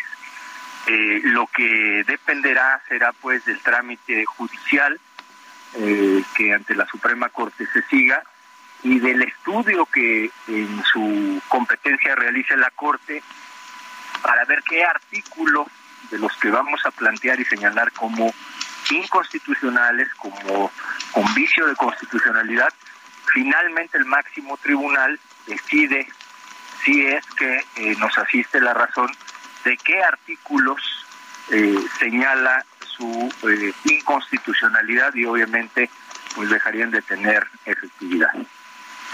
Eh, quisiera ir a otro a otro tema, Miguel Ángel. Eh, el líder nacional del PRD, Jesús Zambrano, te ha mencionado a ti junto con junto con otro presunto candidato, con Silvano, Aureoles, como pues, Silvano como posibles candidatos del PRD a la presidencia de la República. ¿Has considerado esa opción?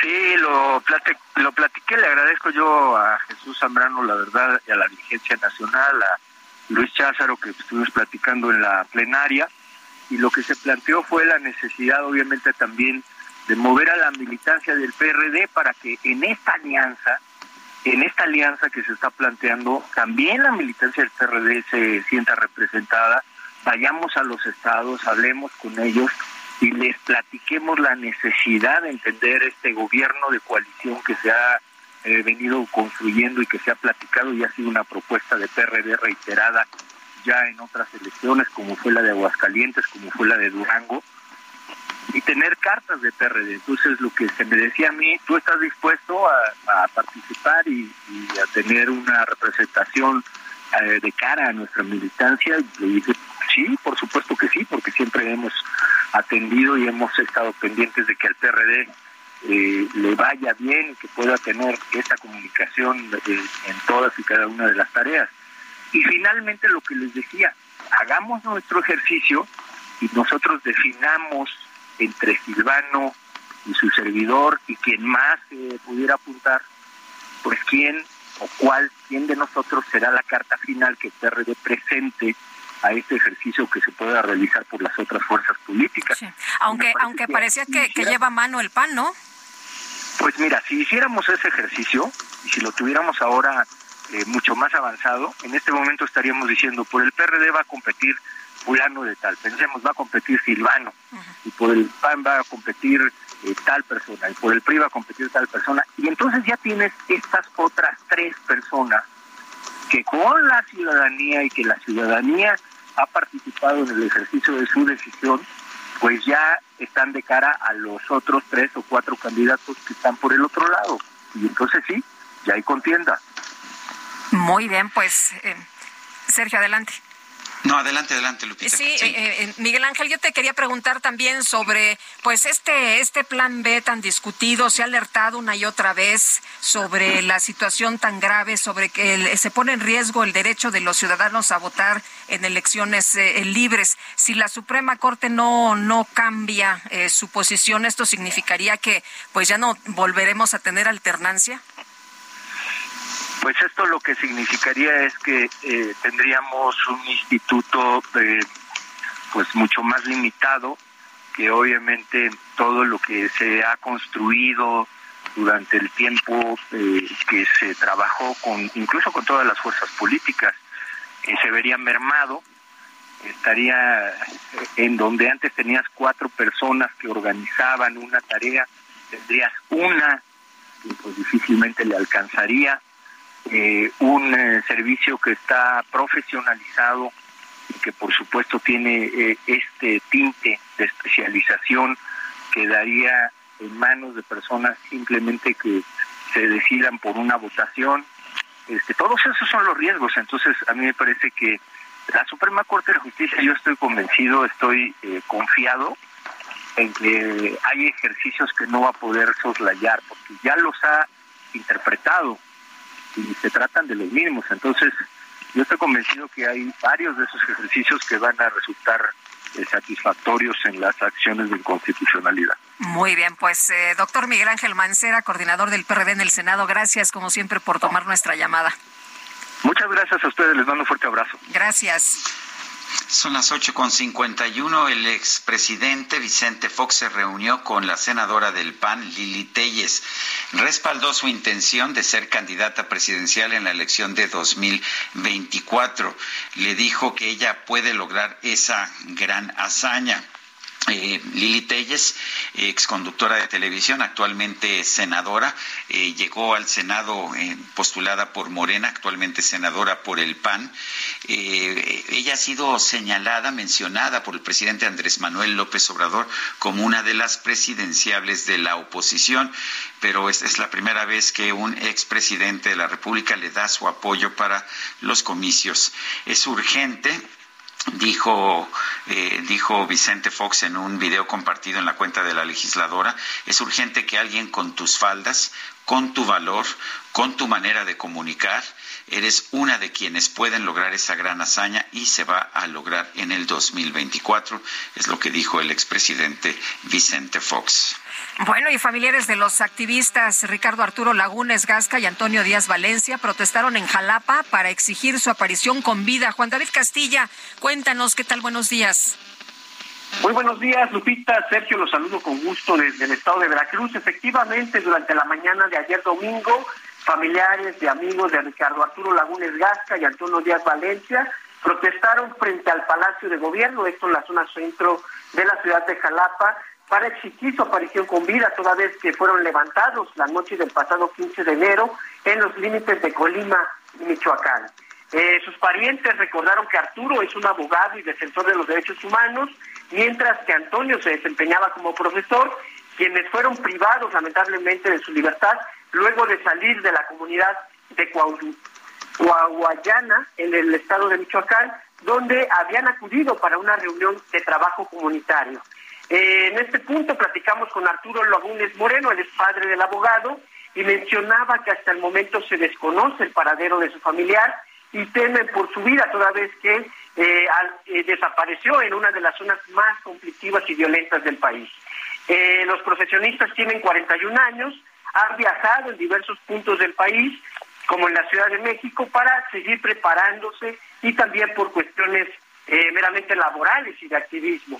Lagunes Gasca radica en la ciudad de Colima debido a que su esposa es originaria de este municipio, mientras que su padre es originario de eh, San Andrés Tuxtla, Veracruz, y vive en la ciudad de Jalapa. Es por este motivo que el señor salió a las calles eh, para pedir la intervención del gobernador de Veracruz, Ticlau García Jiménez, eh, que interceda ante sus homólogos, los gobernadores de Michoacán y Colima, para que se agilicen estas búsquedas. El padre de Ricardo consideró que la desaparición podría estar relacionada al trabajo que han realizado como abogados, como activistas, eh, logrando un cambio comunitario en el estado de Michoacán.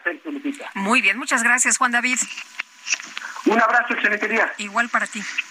Nuestro número de WhatsApp para que nos mande mensajes de voz o escritos es el 55 2010 9647. Vamos a una pausa y regresamos.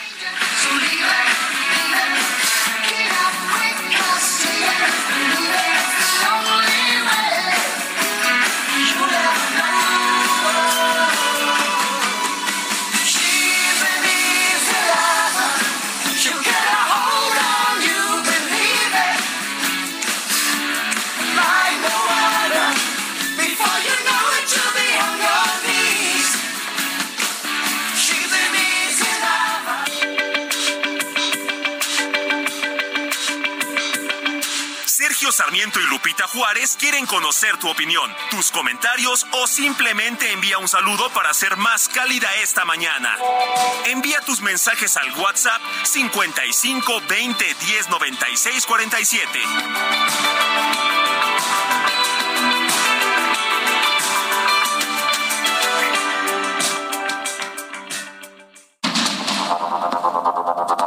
Continuamos con Sergio Sarmiento y Lupita Juárez por el Heraldo Radio.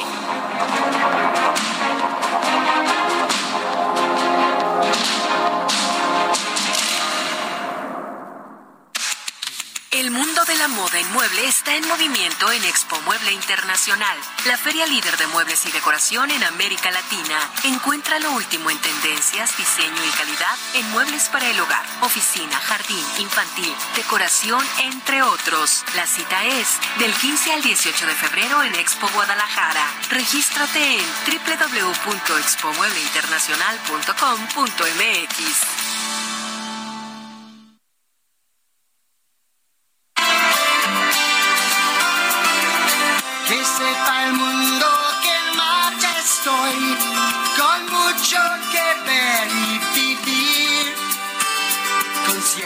los azules andando voy a un lugar así soñaba con ir.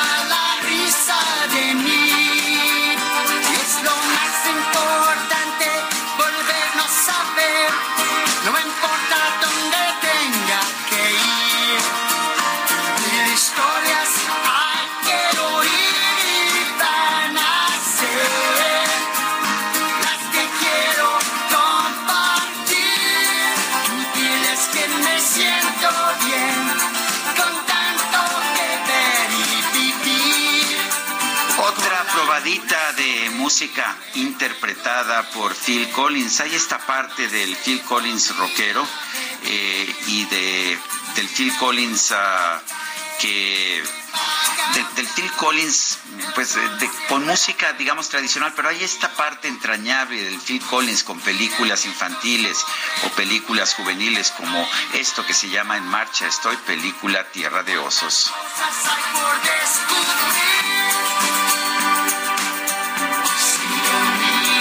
Oye muy bien esta mañana y nos dice Nadia en los mensajes, ayuda, no sirven los semáforos de la glorieta de Miguel Ángel de Quevedo y Avenida Universidad. Dice otra persona, buen día Lupita y Sergio, feliz inicio de semana, super música y buenas noticias, Salvador. Sergio Lupita, muy buen día en la estación Jamaica. Eh, en este momento hay humo y están desalojando la estación. ¿Pueden confirmar, por favor? Efectivamente, tenemos varios reportes de eh, que pues hay presencia de humo en la estación Jamaica de la línea 9 del metro. La explicación hasta este momento, lo que se está manejando en la información de redes sociales es que fue por fricción de zapatas en un vagón pero sí, efectivamente, los usuarios están reportando presencia de humo en la estación Jamaica de la línea 9 del metro. Son las nueve con tres minutos. Fueron liberados los 32 elementos de la policía del estado de Guerrero que estaban retenidos en la comunidad de El Parotal, perteneciente al municipio de Petatlán. Carlos Navarrete, cuéntanos adelante. Sergio Lupita, buenos días, buenos días al auditorio. Efectivamente, comentarles que dos policías estatales y tres hombres armados muertos fue el resultado de un enfrentamiento a balazos ocurrido el sábado en la comunidad del Parotal, perteneciente al municipio de Petatlán, donde además la población retuvo por varias horas a otros 32 policías. De acuerdo con la Fiscalía General del Estado, a las nueve de la noche del sábado, personal de esa dependencia arribó al Parotal, donde observaron a una multitud de aproximadamente 100 personas alteradas, así como cinco patrullas de la Policía Estatal. Los pobladores manifestaron que en el interior de una patrulla se encontraban cinco cuerpos sin vida, de los cuales dos eran policías estatales y tres civiles, resultado del enfrentamiento. La Fiscalía confirmó además que los pobladores de dicha comunidad tenían retenidos a 32 elementos de la Policía del Estado, argumentando abusos de los agentes. Sin embargo, para el mediodía de ayer, el gobierno de Guerrero informó que los policías ya habían sido liberados luego de la intervención de funcionarios estatales a la demanda de los inconformes. Hasta aquí mi reporte. Buen día. Buen día, Carlos Navarrete. Son las nueve de la mañana con cinco minutos. ¿Ya sabes qué harás con tu aguinaldo? Gastarlo todo no es una buena opción. Mejor ponlo a trabajar para que te genere buenos rendimientos. En Finsus, te ayudamos a multiplicarlo con una tasa de hasta 13.13% anual. Descarga la app y comienza a invertir desde 100 pesos de forma fácil y segura. CAT nominal de 13.13%, CAT real de 7.49% antes de impuestos. Tasa de rendimiento fija anual. Consulta términos y condiciones en www.finsus.mx.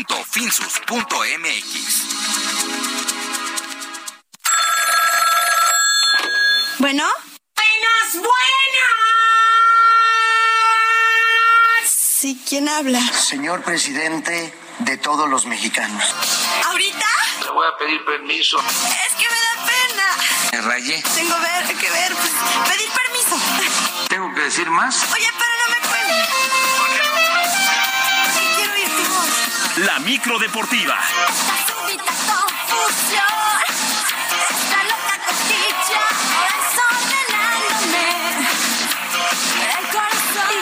Y ya llegó la micro deportiva con estas rolas muy ochenteras. ¿Cómo estás, mi querido Julio Romero? Buenos Eh, días. muy bien, muy bien, mi querida Lupita, Sergio, amigos del auditorio, qué placer saludarles. Yo también estoy sorprendido, estoy sorprendido con esa producción que no le hicieron ni a Jeff Beck ni a Phil Collins, no, No, no, Timbiriche no, no, es lo que rifa porque están muy emocionados, ya van a correr por el pastel porque me dicen que hoy es cumpleaños de Eric Rubin. No creo que se suba a la micro porque él es muy difícil, pero este, pues si alguien lo conoce, dígale que puede subirse de base a base. Es a todo dar, Las veces, dar. sí, sí, no, no, no me, queda- me- me queda claro, pero avísenle que puede subirse a la micro las veces que quiera, las vueltas que quiera, absolutamente gratis, porque hoy es su cumpleaños. Bueno, pero vámonos, vámonos con la información. Hay un montón de cosas que platicar este lunes. Lista, lista la edición 57 del Super Tazón en el fútbol americano del NFL. Y las Águilas de Filadelfia se estarán en- enfrentando a los jefes de Kansas El próximo 12 de febrero en Glendale, Arizona. En el duelo por el título de la Conferencia Nacional, Filadelfia no tuvo problemas para imponerse 31 a 7 a los 49 de San Francisco. El equipo de los 49 sufrió muy temprano en el juego la lesión de su mariscal de campo Brock Purdy y tuvieron que jugar hasta con su cuarto pasador. Por su parte, Filadelfia tuvo en Jalen Hurts una discreta actuación, 121 yardas sin pase a las diagonales, pero pues eh, Filadelfia incluso golpeó mucho a los 49. La verdad es que eh, una, una, una defensiva muy, muy dura. Muy recia la que presentaron las Águilas de Filadelfia. En la conferencia americana, en un juegazo y prácticamente en la última jugada del duelo, los jefes lograron el gol de campo que rompió el empate a 20 y terminaron 23 a 20. Patrick Mahomes, 326 yardas y dos pases a las diagonales, mientras que Joe Burrow, 270 yardas y un pase a touchdown, sufriendo durante todo el juego por la presión de la defensiva. Así es que el 12 de febrero nos espera un gran duelo, Filadelfia contra Kansas City, la edición 57 del Super Bowl allá en la NFL. En verdad, qué domingo se dio de fútbol americano y pues hay que irse preparando. Tenemos dos semanas para ir preparando toda la actividad rumbo al Super Tazón. Mientras que en la jornada 4 del torneo de clausura del fútbol mexicano, resultados totales. El Atlas venció 2 por 2 al Santos Laguna. Monterrey se impuso 2 por 1 a la Franja del Puebla. Choros y Pumas empataron sin goles. Mismo resultado entre los Tigres de la U de Nuevo León y el equipo de San Luis. El equipo de Tigres, de hecho, salió abuchado por su afición y su técnico Diego Coca lamentó el que no hayan podido dar esa alegría en su estadio.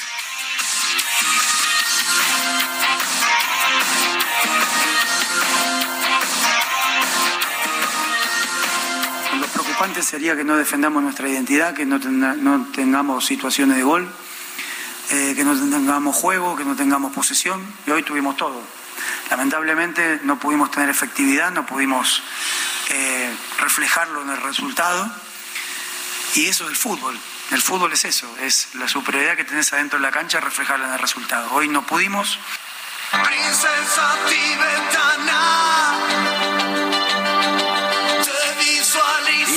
Tiene uno de los planteles más importantes, incluso ayer también llegó ya Diego Laines para firmar con este equipo regiomontano.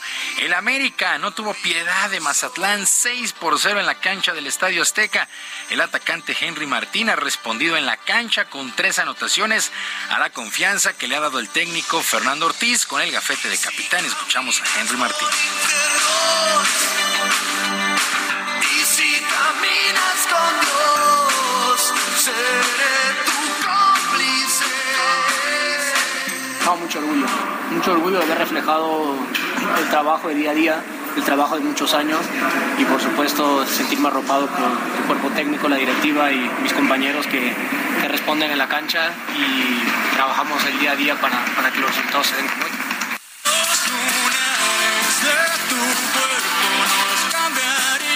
Y también el pasado sábado las Chivas sacaron el resultado, dos goles por uno sobre Juárez. Incluso Gabriel Caballero dejó ser el técnico del equipo de Juárez. Veljo Paunovic, nuevo técnico de las Chivas, toma con mucha calma este inicio de campaña, ya que está consciente falta mucho camino.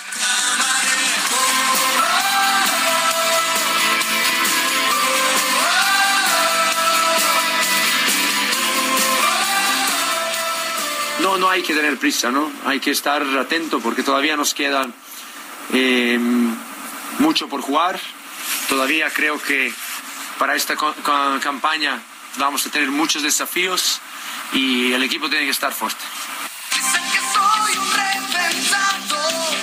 Bueno, y el día de ayer Toluca y León empataron sin goles en el Nemesio 10, Pachuca venció 2 por 1 al Necaxa y dentro de esta jornada 4 queda pendiente un duelo para el 29 de marzo, Querétaro contra Cruz Azul. La tabla general, el top 5 de esta micro, Pachuca y Monterrey empatados tienen 9 puntos, Tigres tiene 8, en el cuarto sitio Santos eh, y Pumas en el quinto lugar tienen 7 unidades. En actividad del balompié internacional, el joven delantero Santiago Jiménez fue el más destacado este fin de semana en Europa al marcar gol con el Feyenoord que empató a uno con el Twente. Al minuto 30 Jiménez abrió los cartones, pero su equipo no pudo aguantar el marcador y salió de cambio al minuto 87. Uno se sigue preguntando por qué no fue convocado Santiago Jiménez a la Copa del Mundo. Pues ahí sigue la pregunta en el aire y seguirá. Bueno, mientras tanto, el día de hoy, muy temprano, se llevó a cabo el sorteo para lo que serán las semifinales de la Copa del Rey allá en España y banquetazos. El Osasuna estará enfrentando al Athletic y el Real Madrid contra el Barcelona habrá clásico en las semifinales de la Copa del Rey. El duelo de ida el primero de marzo en el Santiago Bernabéu.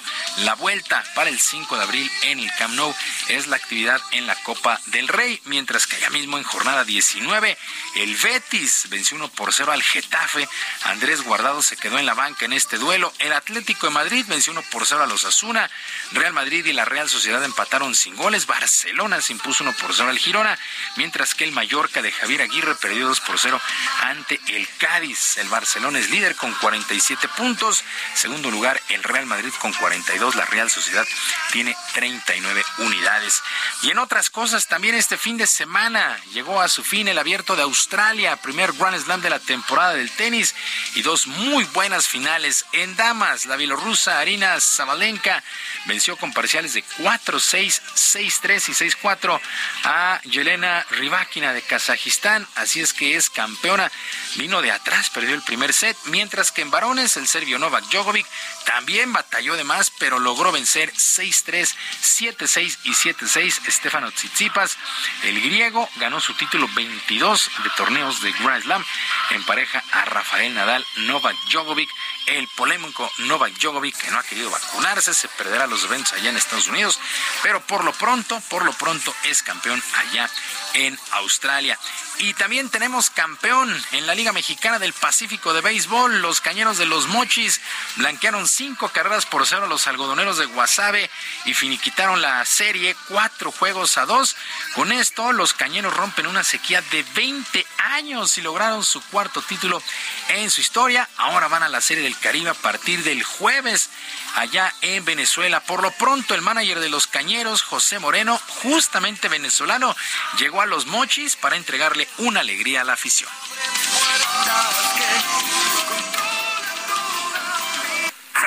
Que, veníamos a hacer cosas bien buenas, sabíamos que íbamos a tener un proceso, pero no me imaginé que el público iba a responder de esta manera después de dos años eliminados. Pero gracias a Dios todo se dio. Estoy contento, yo estoy llamando a mi gente que preparen las arepas en Venezuela. Tenemos ya bastante tiempo sin comerlas, así que el calor de la familia nos hace falta y ahora vamos allá, como dije, ¿no? representando a México. Bueno, México o los Cañeros de México, como se han hecho llamar en redes sociales, debutan el jueves contra los Tigres del Licey de la República eh, Dominicana. En total serán ocho equipos los que estarán participando en esta serie del Caribe. Los Wildcats de Curazao, los Tigres del Licey de Dominicana, los Federales de Chiriquí de Panamá, Agricultores de Cuba, los Indios de Mayagüez de Puerto Rico, Vaqueros de Montería de Colombia, los Cañeros de los Mochis por México y los Tiburones de La Guaira o los Leones de Caracas que están en la final estarán representando a Venezuela a partir del jueves la Serie del Caribe de béisbol. Sergio Lupita, amigos del auditorio, la información deportiva este lunes. Les recuerdo nuestras vías de comunicación en Twitter. Estoy en arroba jromerohb, en arroba jromerohb, además del barrio deportivo de lunes a viernes a las 7 de la noche en el mundo del YouTube. Tenemos mucha diversión y mucha información deportiva. Que tengan todos un extraordinario lunes y una mejor semana. Gracias, mi querido Julio Romero. Buenos días. Buenos días.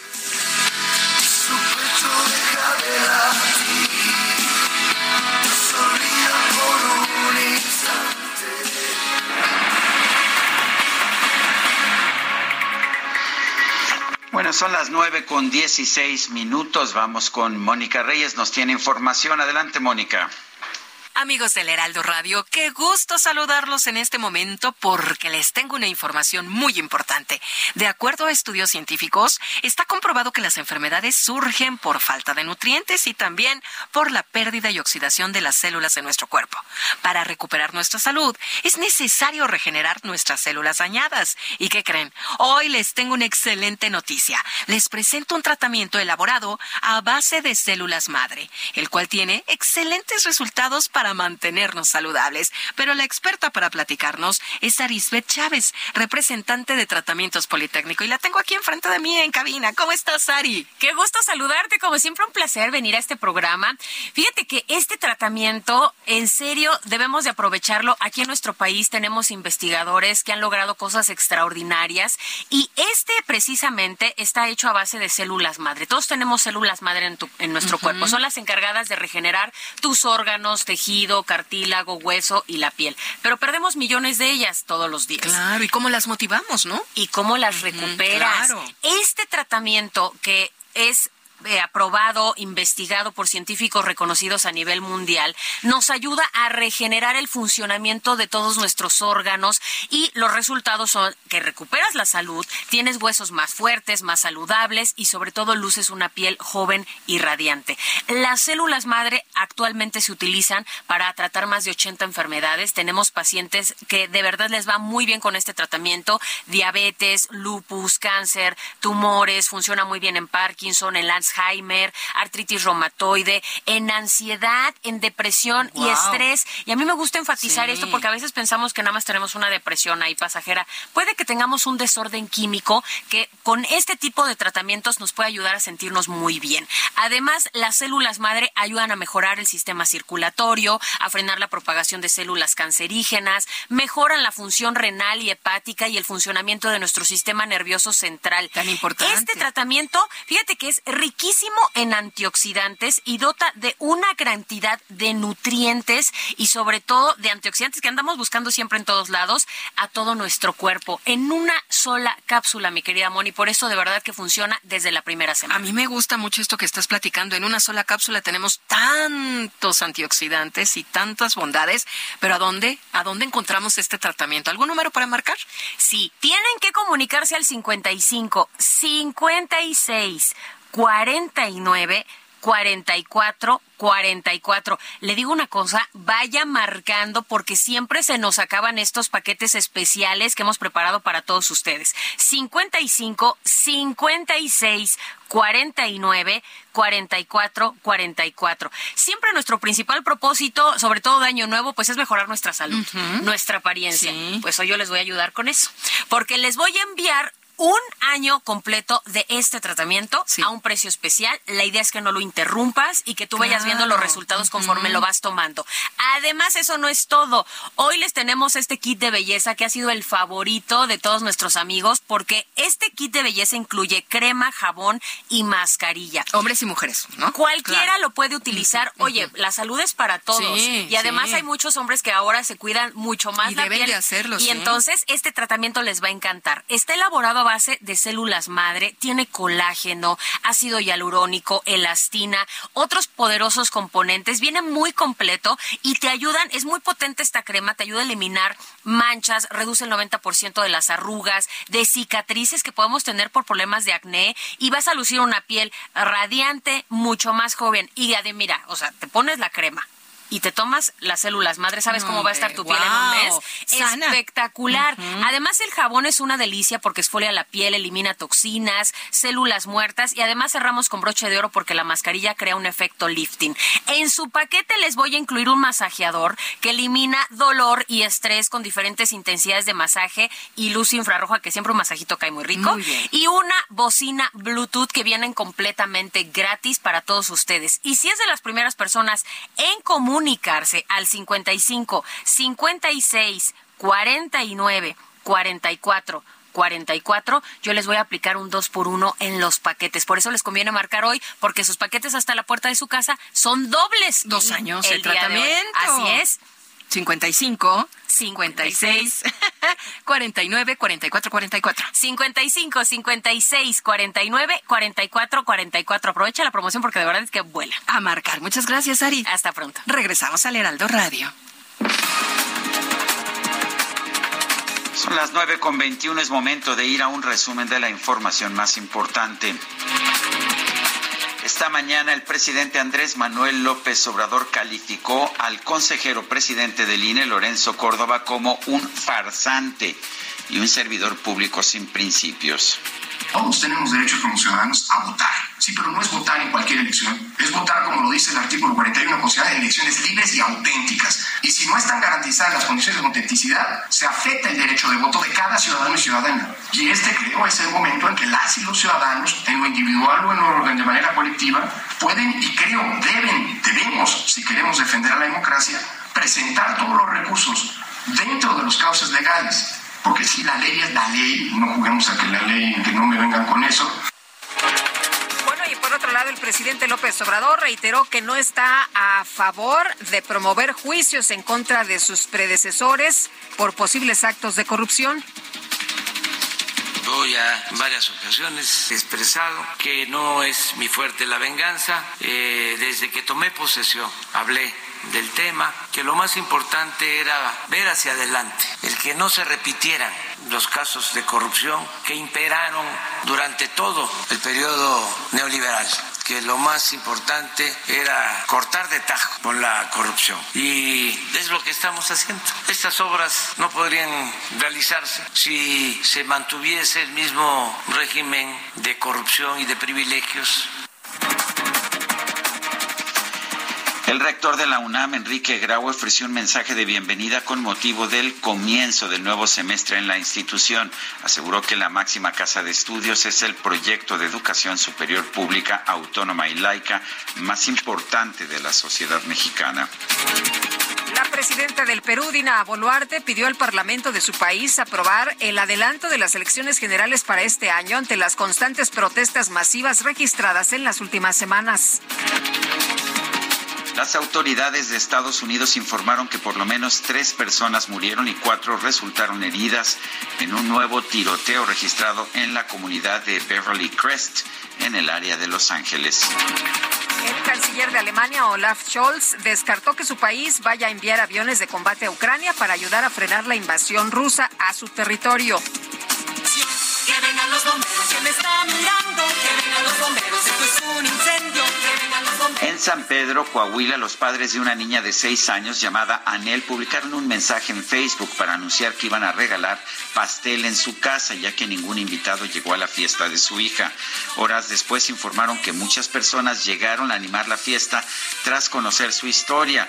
Lo mejor es que Anel estaba muy feliz porque hasta los bomberos acudieron a rescatar su cumpleaños, permitiéndole conocer uno de sus camiones. Bonita historia.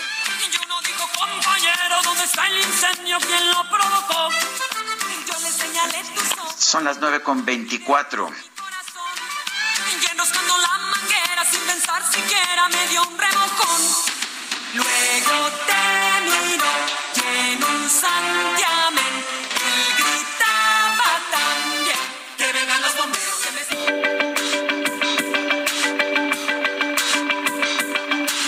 Sergio Sarmiento y Lupita Juárez quieren conocer tu opinión, tus comentarios o simplemente envía un saludo para ser más cálida esta mañana.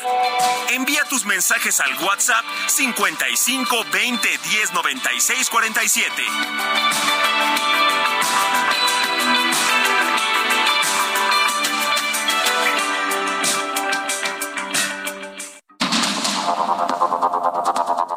Con Sergio Sarmiento y Lupita Juárez por el Heraldo Radio.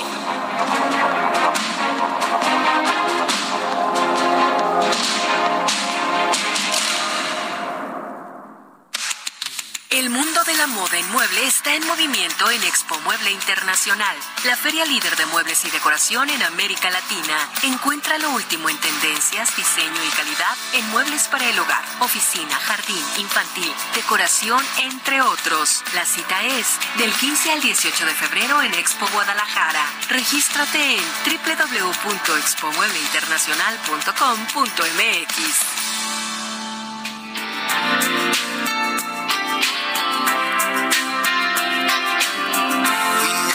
talked about it, but I hear the blame was mine. And I call you up to say I'm sorry,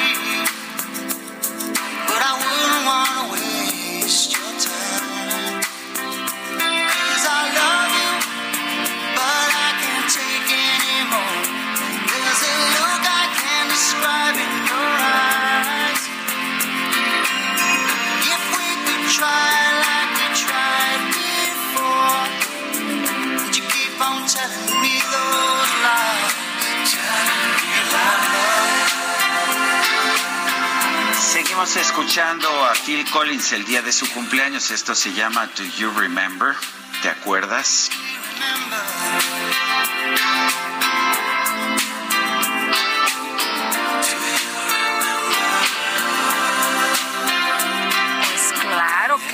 Que, se acuerda uno.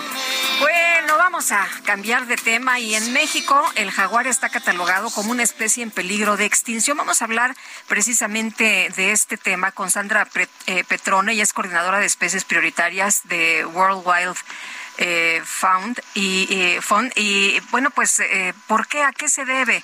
¿Qué es lo que ha ocurrido? vamos a platicar de este y otros asuntos. Sandra, ¿cómo te va? Buenos días. Buenos días, muchas gracias por el espacio y saludos a todo el auditorio.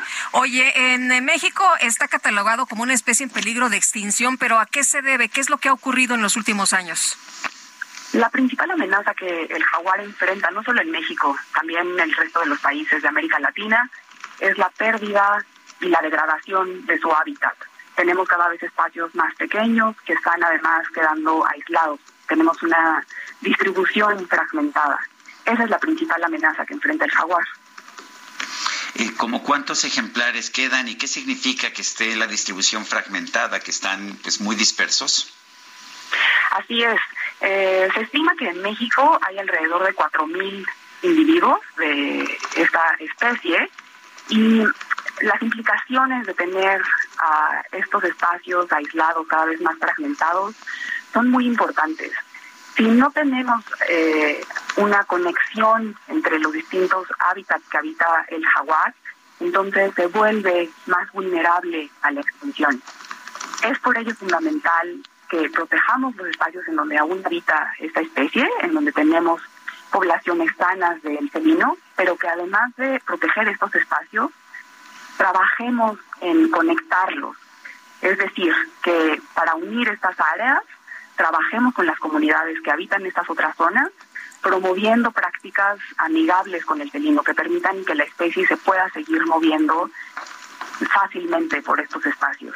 ¿Dónde vive esta especie en particular, Sandra? Pues mira, en nuestro país, en la península de Yucatán, tenemos uh, el mayor número de ejemplares, pero habita también las costas del Pacífico, el Golfo de México, todavía en el norte de nuestro país, en Sonora, tenemos algunos ejemplares. Es decir, es una especie con una distribución bastante amplia. Habita ecosistemas diversos, principalmente bosques tropicales, pero también lo encontramos en humedales, en ambientes más áridos, semiáridos, incluso en bosques de pino encino. Es una especie que tiene una eh, facilidad para habitar áreas muy diversas. ¿Qué tendríamos que hacer en este momento para proteger esta especie? Pues lo más importante es eh, asegurar estas áreas donde tenemos las poblaciones más sanas. Estas son principalmente áreas protegidas y como lo decía, también tenemos que trabajar en reconectar estos espacios a través de, pues, en los corredores, promover buenas prácticas productivas, trabajar con las comunidades locales. También es necesario que trabajemos con productores ganaderos, por ejemplo, para que ellos mejoren sus prácticas y de esta manera, pues, el jaguar se pueda seguir moviendo, que no se que no se alimente del ganado, que muchas veces estamos viendo ya este problema y pues esto también es una eh, una un problema para la sobrevivencia del felino. Muy bien, Sandra, muchas gracias por conversar con nosotros esta mañana. Muy buenos días. Hasta luego, muchas gracias por el espacio. Bueno, oye, y tenemos información que acaba de dar a conocer el metro. Esta mañana personal de transportación ajustó las zapatas del vagón a un tren en la estación Jamaica de la línea 9 y de forma inmediata el tren reanudó su marcha. El incidente ocurrió alrededor de las 7.35 y la maniobra no implicó el desalojo del tren, es lo que están reportando después de que las eh, personas, usuarios del metro, decían que había humo en esta línea. Al momento la circulación de los trenes es continua en la línea 9 y en el resto de las líneas activas de la red. Es la información que da a conocer este sistema de transporte. Bueno, y mucha mucha gente tenía pues miedo allá en el metro, sí vimos escenas de, de pánico eh, cuando pues se registró una humareda en el metro, una más de las que hemos visto en los últimos tiempos. Son las nueve de la mañana con 37 minutos. Tenemos en la línea telefónica a la doctora Lilia Sierra Galán médico especialista en cardiología clínica del Centro Médico ABC. Eh, doctora Sierra Galán, gracias por tomar nuestra llamada. El tema es el riesgo cardiovascular de las mujeres después de la menopausia. Se nos dice que esto es algo que incide sobre muchas mujeres. Cuéntenos qué tan común es este mal. Bueno, pues sí, es eh, muy común. De hecho, hay una eh, percepción equivocada de, de, la población, incluso de muchos eh, médicos y personal sanitario, de que la causa número uno de, de, enfermedad y de muerte en las mujeres es el cáncer y la realidad es que es la enfermedad cardiovascular. Entonces, eh, pues es, es, similar a la del hombre en cuanto a la incidencia que presenta. Entonces, las mujeres se mueren igual que los hombres o se enferman igual que los hombres de cardiopatías y de enfermedades cardiovasculares. O sea, nos parecemos mucho en el corazón. Exactamente, pero la presentación es diferente. ¿Cómo es? Eh, eh, ¿Es distinto el corazón de la mujer? ¿Es distinto el corazón del hombre? No es que el corazón como tal sea distinto, sino que por múltiples factores inherentes a cada género, cuestiones de, hormonales y de eh, situaciones eh, diversas del desarrollo y de las cosas por las que pasa básicamente la mujer, la presentación que se tiene de las enfermedades cardiovasculares es otra completamente distinta. Y esto es básicamente en el periodo premenopáusico. Ahí es donde eh, la mujer es diferente en la presentación clínica, o sea, la forma en la cual se expresa la enfermedad es otra. Eh, ya después nos igualamos con el hombre, pero el problema está en que eh, si nosotros consideramos que la enfermedad cardiovascular es, eh, pues no es la causa número uno sí. de muerte, lo cual es, es un error, y la otra eh, que... Pero, pero se nos alteran las hormonas y eso nos afecta el corazón. no. no. Eh, la... no, me, no me asuste, doctora. no, no es que eso nos alteren las hormonas, es que el, las hormonas son diferentes, la estructura de la mujer es diferente, hay muchos factores fisiológicos, este, metabólicos, hormonales en la mujer que son distintos al hombre. Y eso es básicamente en el periodo premenopáusico. Ahora, en ese periodo eh, no es que la mujer esté protegida, que esa es una situación que se tiene un concepto equivocado, que piensan que las enfermedades cardiovasculares en la mujer empiezan después de la menopausia y eso no es cierto. Ustedes ya deben de haber escuchado alguna historia en donde alguna mujer premenopáusica tuvo algún evento cardiovascular y esa es la situación. Entonces, lo que tenemos que hacer nosotros es buscarlo de la manera correcta, que es distinto a la del hombre. Ahí es donde fallamos. ¿Hay una modificación de la incidencia de, estas, de estos padecimientos cardiovasculares antes y después de la menopausia? Sí. ¿Aumenta, baja o qué es lo que pasa?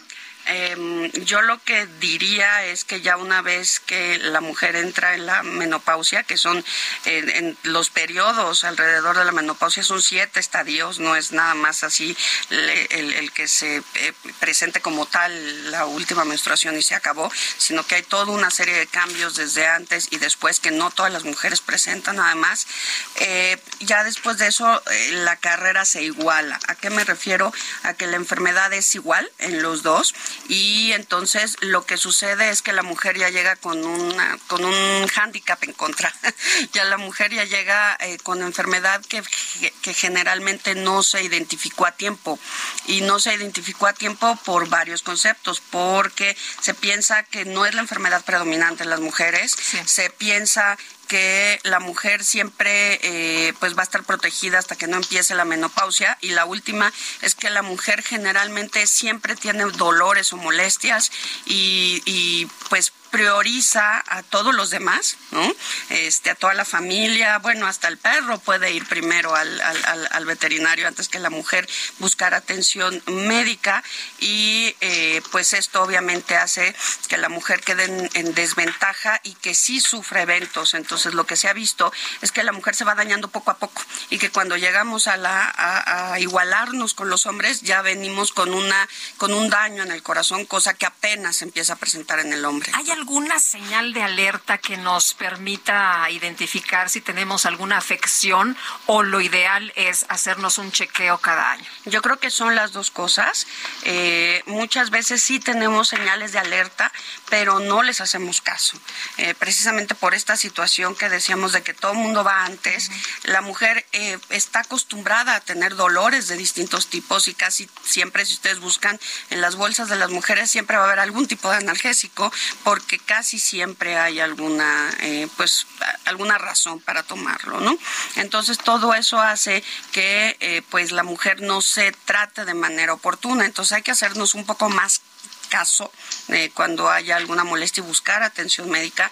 Y la otra es sí, hay que hacerse una revisión, un chequeo, eh, pues a lo mejor no anual al principio, pero sí ver en dónde estamos, porque hay gente que tiene mucho más riesgo que otros. Entonces, para aquellas que tienen mucho más riesgo, sí hay que eh, darles un seguimiento, por lo menos anual, ¿no? Yo quiero agradecerle, doctora Lilia Sierra Galán, médico especialista de cardiología en la clínica del Centro Médico ABC, o más bien médico especialista en cardiología clínica del Centro Médico ABC. Gracias por tomar nuestra llamada. Muchas gracias. La tenemos aquí en vivo, en directo y a todo color en ah, la cabina. Perfecto, bueno, gracias. bueno, creo que yo soy el que estoy alejado, ¿verdad? Sí, eso, eso, sigo, mero. sigo, necesito un médico, doctora. Traigo mucho dolor, pero bueno. Son las nueve con cuarenta y tres minutos. Bueno, y vámonos directamente con información de Israel Lorenzana, que anda por allá en la estación Guerrero del Metro. Es la línea 3, si no me equivoco. Israel, cuéntanos qué pasa esta mañana. Muy buenos días. Lupita, muchísimas gracias. Estás en lo cierto. Se trata de la línea 3 del metro, la línea verde, esta que corre de Indios Verdes a Universidad. Y es que, pues han registrado algunos retrasos, Lupita. Los trenes están tardando un poco más en llegar y esto ha generado, pues, que haya suficientes personas en la zona de andenes. Es, por supuesto, un llamado a tiempo para los usuarios del sistema de transporte colectivo Metro para que anticipen su salida y, por supuesto, tomen minutos anticipados para ocupar este medio de transporte masivo. En materia vehicular, Lupita, a través del eje 1 norte, desde la zona de insurgentes y prácticamente hasta reforma, en términos generales, circulación aceptable. Ya con dirección hacia Congreso de la Unión, algunos asentamientos, pero nada para pensar en abandonar esta importante vía. Lupita, Sergio, la información que yo les tengo. Israel, muchas gracias. Buenos días. Hasta luego. 9 con 44 en la línea telefónica, el periodista Federico Arreola. Federico, buenos días. ¿Qué nos tienes esta mañana? Adelante. Este, ¿Cómo estás, Sergio? Buenos días. Buen día. Un comentario sobre el, el debate fuerte que viene en la Suprema Corte, plan B electoral. Porque está, no ha terminado de aprobar Morena en el Senado, pero ya hay algunos artículos reformados, en fin, llegará a la Suprema Corte, que hay gente interesada en estos cambios a la ley electoral, sobre todo, creo que lo que más molesta en el INE y en los partidos es pues una disminución fuerte en el presupuesto del Instituto Nacional Electoral, este, que no les gusta. Creo que hay demasiadas expectativas acerca de que la Corte a fuerza va a decir que es anticonstitucional esta reducción en el presupuesto al INE. El, pero yo no estoy tan seguro. Hace La semana pasada hubo un debate en la Corte, en el Pleno de la Corte, sobre cambios también a la ley electoral del Distrito Federal relacionado con la operación electoral. El, y le hicieron y te estamos, no te estamos escuchando bien. No sé, Lupita, si tú lo estás escuchando no, bien. No, Federico, te podrías, te podrías ubicar en otro punto Tratar para de moverte un poquito y si no, para que te marquemos para otra poder vez. escucharte bien. Sí, por lo pronto tomamos nota de lo que nos está señalando. Ahí, ahí de la- adelante. Nos decías que, que estuvo la decisión sobre el Instituto Electoral de la Ciudad de México. En, la- en el Instituto Electoral de la Ciudad de México este, se- hubo hubo también cambios eh, en, el- en la en la ley local, este, también relacionados con la austeridad, la operación del instituto, y eh, eh, llegó a la Corte, llegó al Pleno de la Corte la semana pasada, hubo un debate muy intenso, y 8 a 3 ganó la opción de no declarar eh, inconstitucional este, la austeridad con la que debe, en mi opinión, y en la de muchos, operar todo en el gobierno.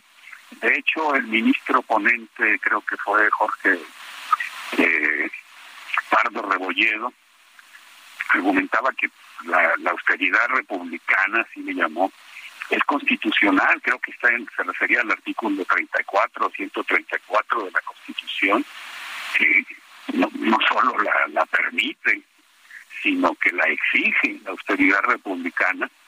El, el ahora de las reformas que se le han hecho a la a la ley electoral federal hay dos que molestan una creo que molesta menos que es la de permitir a los funcionarios públicos que se expresen con toda libertad este, que hablen de sus aspiraciones políticas.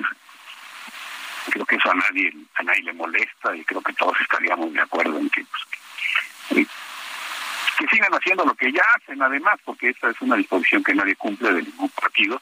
Lo que sí molesta y muchísimo es un fuerte a los gastos operativos del INE y gente como Lorenzo Córdoba, los partidos de oposición pretenden, pues están seguros que la Corte va a, a declararlos inconstitucionales. No estoy tan seguro. En un debate muy similar la semana pasada, solo tres ministros estuvieron por la inconstitucionalidad de cambios muy similares en, en el Código Electoral de la Ciudad de México, que fueron Alberto Pérez Dayán, la ministra presidenta Norma Piña y el ministro Luis María Aguilar. Los otros ocho, ocho ministros y ministras este, votaron por declarar constitucional esta ley si se aplican el mismo criterio que está basado en un artículo de la Constitución que, insisto, no solo no, no, no se opone a la austeridad, sino que la exige, que obliga a, la, a austeros, yo no creo que, que vaya, si son congruentes estos ocho ministros y ministras este, con lo que ya hicieron, no van a, decir de ninguna manera, no pueden, irían en contra de su propio criterio, expresado hace una semana, eh, que votó por a favor de la constitucionalidad de, la autoridad de la, de la austeridad de la del instituto o de la legislación electoral en la Ciudad de México que tú eres un experto en, en cuestiones económicas Sergio lo has demostrado siempre en tus artículos y sabes que es un principio de la ingeniería industrial y de la buena gestión de negocios el de hacer lo mismo y hasta más y mejor con menos se puede. Elon Musk entró a Twitter redujo a la mitad del personal y Twitter sigue funcionando exactamente igual y todas las otras empresas tecnológicas lo están imitando, lo estamos viendo. Quizá hace unos años, pocos años, era necesario que las empresas tecnológicas ante la revolución de las que de las comunicaciones tuviesen tantos tan grandes, pero ya no. Quizás fue necesario en otra época que, la estructura electoral mexicana fuera tan cara, es una de las más caras del mundo, pero probablemente ya no. Se puede hacer lo mismo, inclusive se puede hacer más con menos. A mí me sorprende que haya tanta gente apoyando el derroche. ¿Por qué no exigir que se haga lo mismo, inclusive más y con mayor calidad, con menos recursos? Yo no veo en, en toda esta defensa, en todo este argumento que trae, sobre todo Lorenzo Córdoba y, y su acólito Ciro Murayama, de defensa del presupuesto del INE no están defendiendo ninguna otra cosa más que la defensa de, de un, un, dinero pues, muy grande que se ha gastado. Si, si, como dicen ellos, el INE no se toca y la Corte determinara que no se puede tocar el presupuesto del INE, híjole, pues estaríamos hablando ya de una tetrarquía, habría un cuarto poder que sería el INE, no se puede tocar, imagínate nomás. A mí me parecería muy grave eso este, el, y, y, tendríamos a don Lorenzo como tetrarca en nuestro país, este, como Herodes en el drama Salomé de Oscar Wilde, que luego fue una ópera muy bella, muy intensa de Richard Strauss. Bueno, yo no veo dónde está la constitucionalidad y la sensatez de eso, no, no, no más no puedo verlo. Federico Arreola, como siempre. Gracias por tu comentario y un fuerte abrazo. Nosotros vamos a, Nosotros vamos a un resumen de la información más importante cuando son las 9.51. El presidente Andrés Manuel López Obrador aseguró que el llamado Plan B en materia electoral únicamente busca que haya austeridad en el Instituto Nacional Electoral. ¿Qué es lo que tiene eh, la reforma electoral o el llamado Plan B? Pues que haya un poco de austeridad, que no gasten tanto. No se pudo reformar la Constitución para hacer una reforma electoral de fondo, porque sacaron este, la soflama de que el no se toca, sí, como ahora están los mismos. García Luna no se toca, son iguales, es la misma gente, son los mismos grupos conservadores. Y por otro lado, el presidente reconoció que es posible que la Suprema Corte de Justicia invalide el Plan B, sin embargo, afirmó que esto solo sería una manchita más al tigre. Por eso cuando dicen el plan B, si este, la Corte, que es hasta posible, eh, rechazara la ley electoral, de, la verdad, la verdad, no pasaría nada. Sea, sería una manchita más al tigre, porque estarían avalando salarios estratosféricos para altos funcionarios públicos. Pero los mismos ministros están también violando la Constitución porque ganan mucho más que lo que gana el presidente de la República. El coordinador del PRD en el Senado, Miguel Ángel Mancera, confirmó en este espacio que está dispuesto a participar en la contienda por la candidatura presidencial de la coalición Va por México. y tener cartas de PRD. Entonces, lo que se me decía a mí, tú estás dispuesto a, participar y, a tener una representación eh, de cara a nuestra militancia. Y dije, sí, por supuesto que sí, porque siempre hemos atendido y hemos estado pendientes de que al PRD eh, le vaya bien, que pueda tener esta comunicación eh, en todas y cada una de las tareas.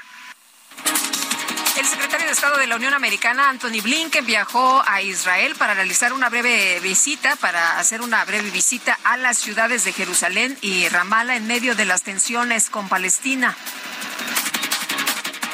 Las autoridades de Pakistán informaron que esta mañana se registró una fuerte explosión en el cuartel general de la policía en la ciudad de Peshawar, con un saldo de por lo menos 17 personas muertas y más de 80 heridos.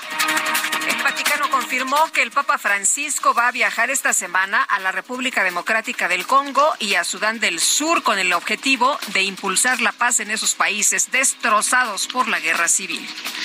Y se nos acabó el tiempo, Guadalupe. Vámonos entonces, que la pasen todos muy bien, disfruten este día y aquí los esperamos mañana. Hasta mañana, gracias de todo corazón.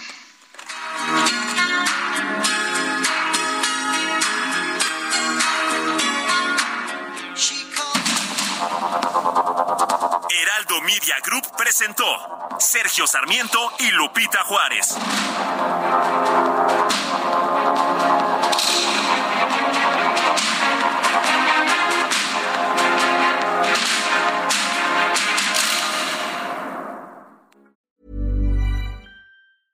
Even when we're on a budget, we still deserve nice things.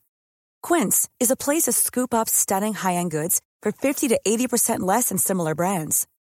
They have buttery soft cashmere sweaters starting at $50, luxurious Italian leather bags, and so much more.